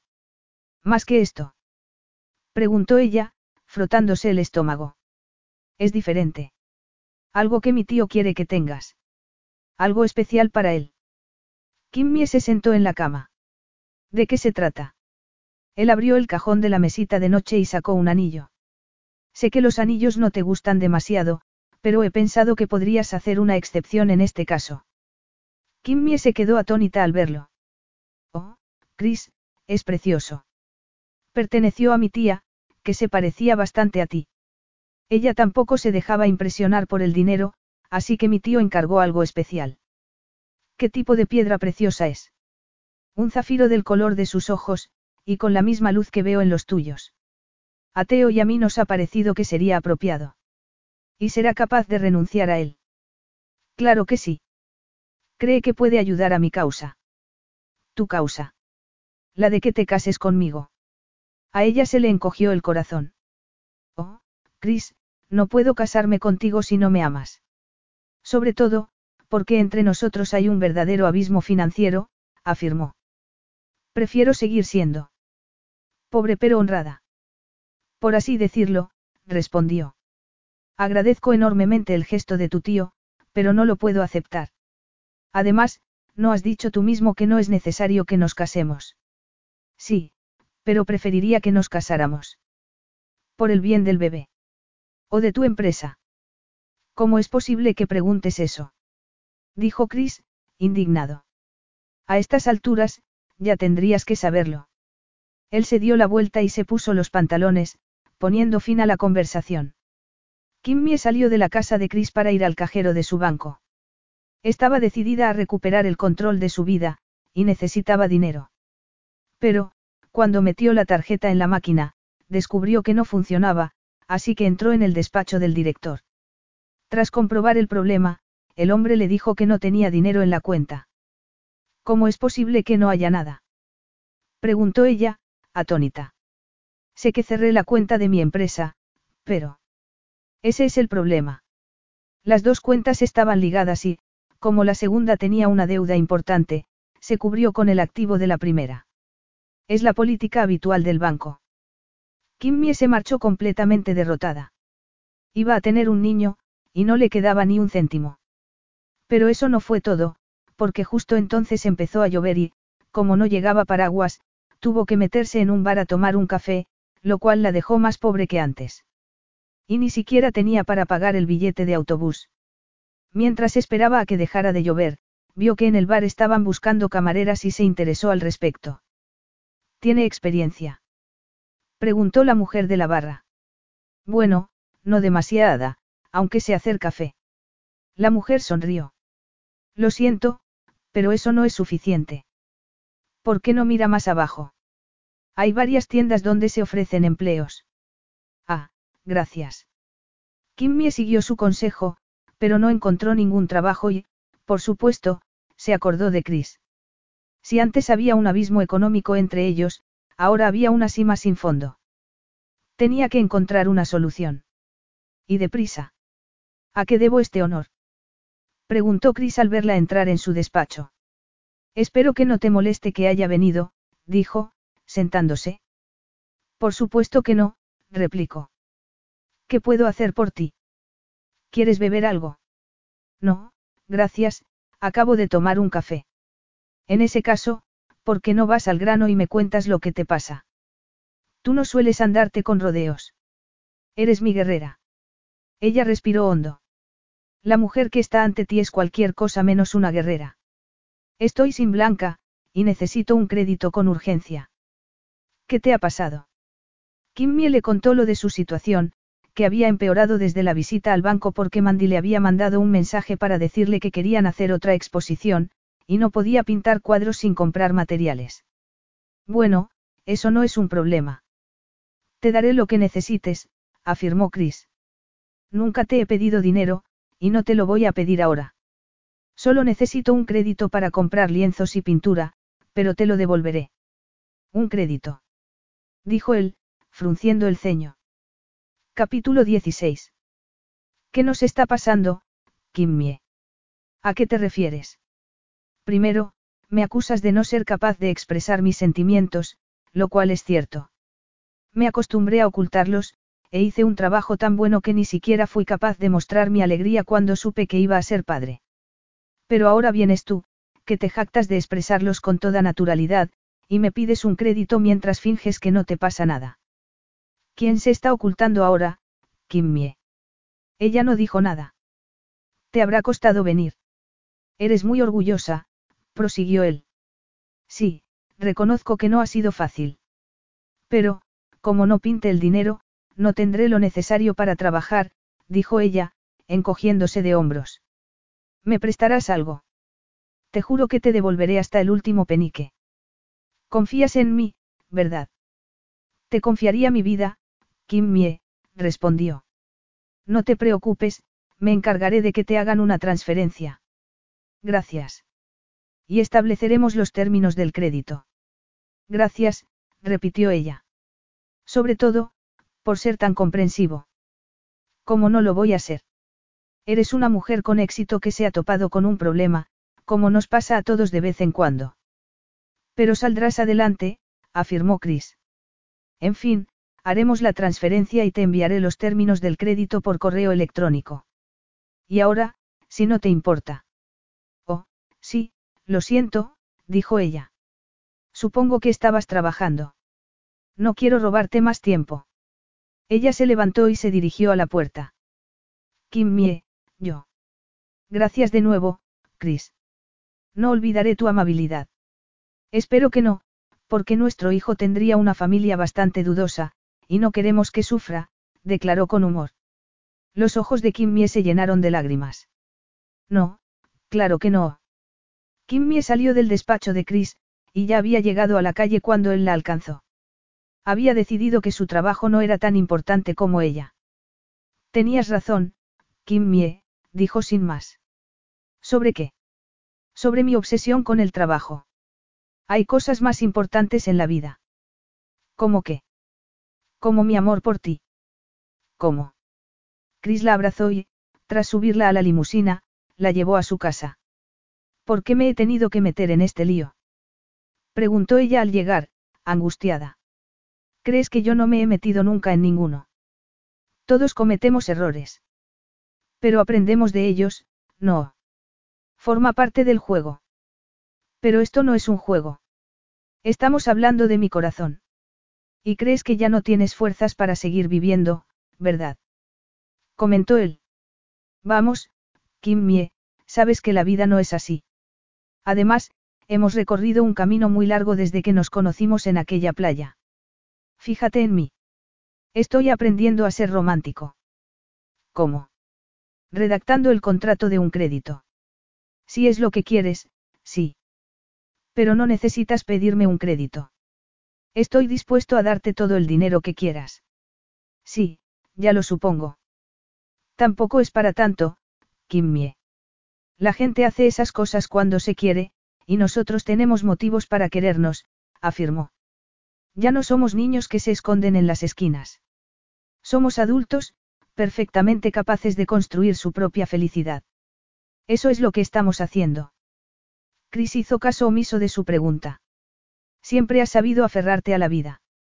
Y te volverás a aferrar, aunque sospecho que la siguiente vez tendrás más cuidado con los aspectos económicos de tu negocio. Puede que necesite ayuda con eso, admitió.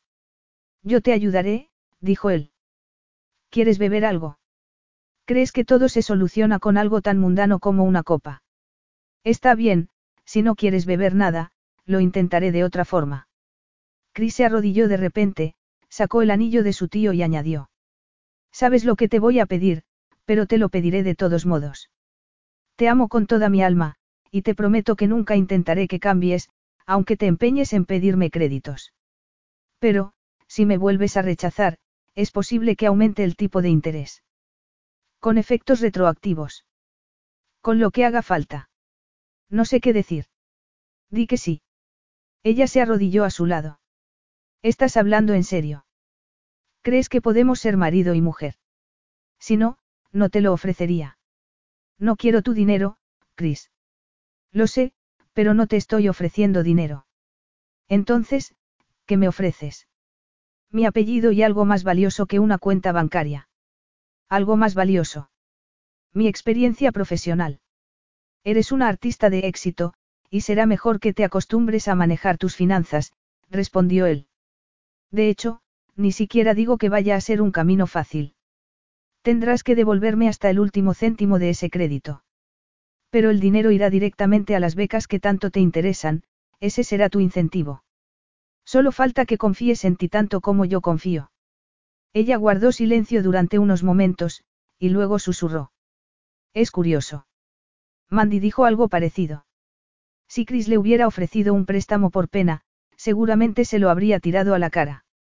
Pero la conocía bien, y Kim Mie no tuvo más remedio que reconocer que había encontrado la forma perfecta de convencerla. Oh, Chris, yo también te amo. Con todo mi corazón. Entonces, ¿qué problema hay? Chris la besó y la abrazó con fuerza, como si no quisiera soltarla nunca. Pero no hacía falta que la abrazara, porque ella había encontrado su hogar, y ya no se quería ir a ninguna parte. La venta del enorme cuadro de Kiria Demetriou que había pintado Kim dio para pagar el crédito que le había concedido Chris, y aún sobró dinero para aumentar el fondo de las becas. De hecho, sus cuadros se estaban vendiendo tan bien que ya estaba organizando otra exposición. Tengo algo para ti, dijo ella mientras él colocaba un lienzo. Siempre tienes que elegir el peor momento posible, declaró él desde lo alto de una escalera. ¿Quieres que te lo dé? ¿O no? No puede esperar. No estoy segura. Chris suspiró y bajó al suelo. Eres de lo más irritante. Kimmy le tomó la mano y la llevó a su estómago. Mira, el bebé está pegando pataditas. He pensado que querría sentirlo. Pues claro que quiero, dijo, asombrado. Es genial, ¿eh? Parece que nos ha salido bien. Desde luego que sí. Chris le pasó un brazo alrededor de la espalda y la llevó hacia el lado contrario del salón donde estaban colgando los cuadros. Sabes que aprecio mucho tu trabajo, ¿verdad? Y a mí me encanta que te guste. Sobre todo, porque estás muy sexy cuando te subes a una escalera con tus botas y tus vaqueros ajustados y te remangas la camisa, mostrando esos músculos de acero. Chris soltó una carcajada. Pues si tanto me deseas, podemos. No, aquí no. Protestó ella. Podría entrar alguien. Estamos en un lugar público. Pues eso es lo divertido, comentó él con malicia. Quizá lo sea para ti, pero no para mí, afirmó ella, encantada. Y ahora, ¿por qué no haces algo útil con tu energía? Ya lo estoy haciendo, contestó, acariciando su cuerpo. ¿O tienes alguna queja? Ella soltó un gemido. No, ninguna. Epílogo. La boda de los Caimos se celebró en el gran salón del superyate de Chris, el que ella había definido como una gigantesca aberración. Y todos los invitados estuvieron de acuerdo en que hacían una pareja perfecta, aunque él fuera un duro hombre de negocios y ella, una artista bohemia. Ninguna de las personas que los vieron en compañía de su hija habrían puesto en duda que eran absolutamente felices. De hecho, algunos dijeron que nunca habían visto a una novia tan guapa y, en cuanto a él, que estaba tan impresionante como de costumbre, le habría dado igual lo que dijeran, porque solo tenía ojos para su flamante esposa y para su pequeña, Camilla. Por supuesto, asistieron todos sus seres queridos, desde Teo Caimos hasta Kiria Demetriou, y Kimmy se sintió muy orgullosa de poder llevar el anillo que le había regalado el tío de Chris, el anillo de su difunta esposa. Siempre supe que, cuando conocieras a la mujer adecuada, te convertirías en un verdadero romántico, dijo Teo a su sobrino. Es una pena que tardaras tanto tiempo en reconocerlo. Yo lo vi enseguida. Como siempre, ironizó. A pesar de la sorna, Chris pensó que su tío tenía razón. Tendría que haberse dado cuenta desde el principio, pero se había estado resistiendo al amor. Te amo, susurró Kimmy cuando la ceremonia estaba a punto de empezar. Y yo a ti, replicó él, mirándola a los ojos. Después, los invitados guardaron silencio y la pareja se dispuso a afrontar el día más importante de su vida. Ah, deja de pensar en tus cuadros y limítate a pronunciar tus votos cuando te lo pidan, dijo él con una sonrisa. No te preocupes por eso. Los pronunciaré. Minutos más tarde, el juez de paz los declaró marido y mujer. ¿No te parece un vestido demasiado soso? El vestido es perfecto. Para quitármelo, no. Chris sonrió. Sí, eso también. Chris y Kimmy estaban por fin solos. Ella aún llevaba la prenda de color marfil, además del anillo de Teo y, por supuesto, su anillo de casada, que se miró. Me empiezan a gustar los anillos, ¿sabes? Casi tanto como la pintura. Y estaré encantada de que me regales más si sigues a mi lado.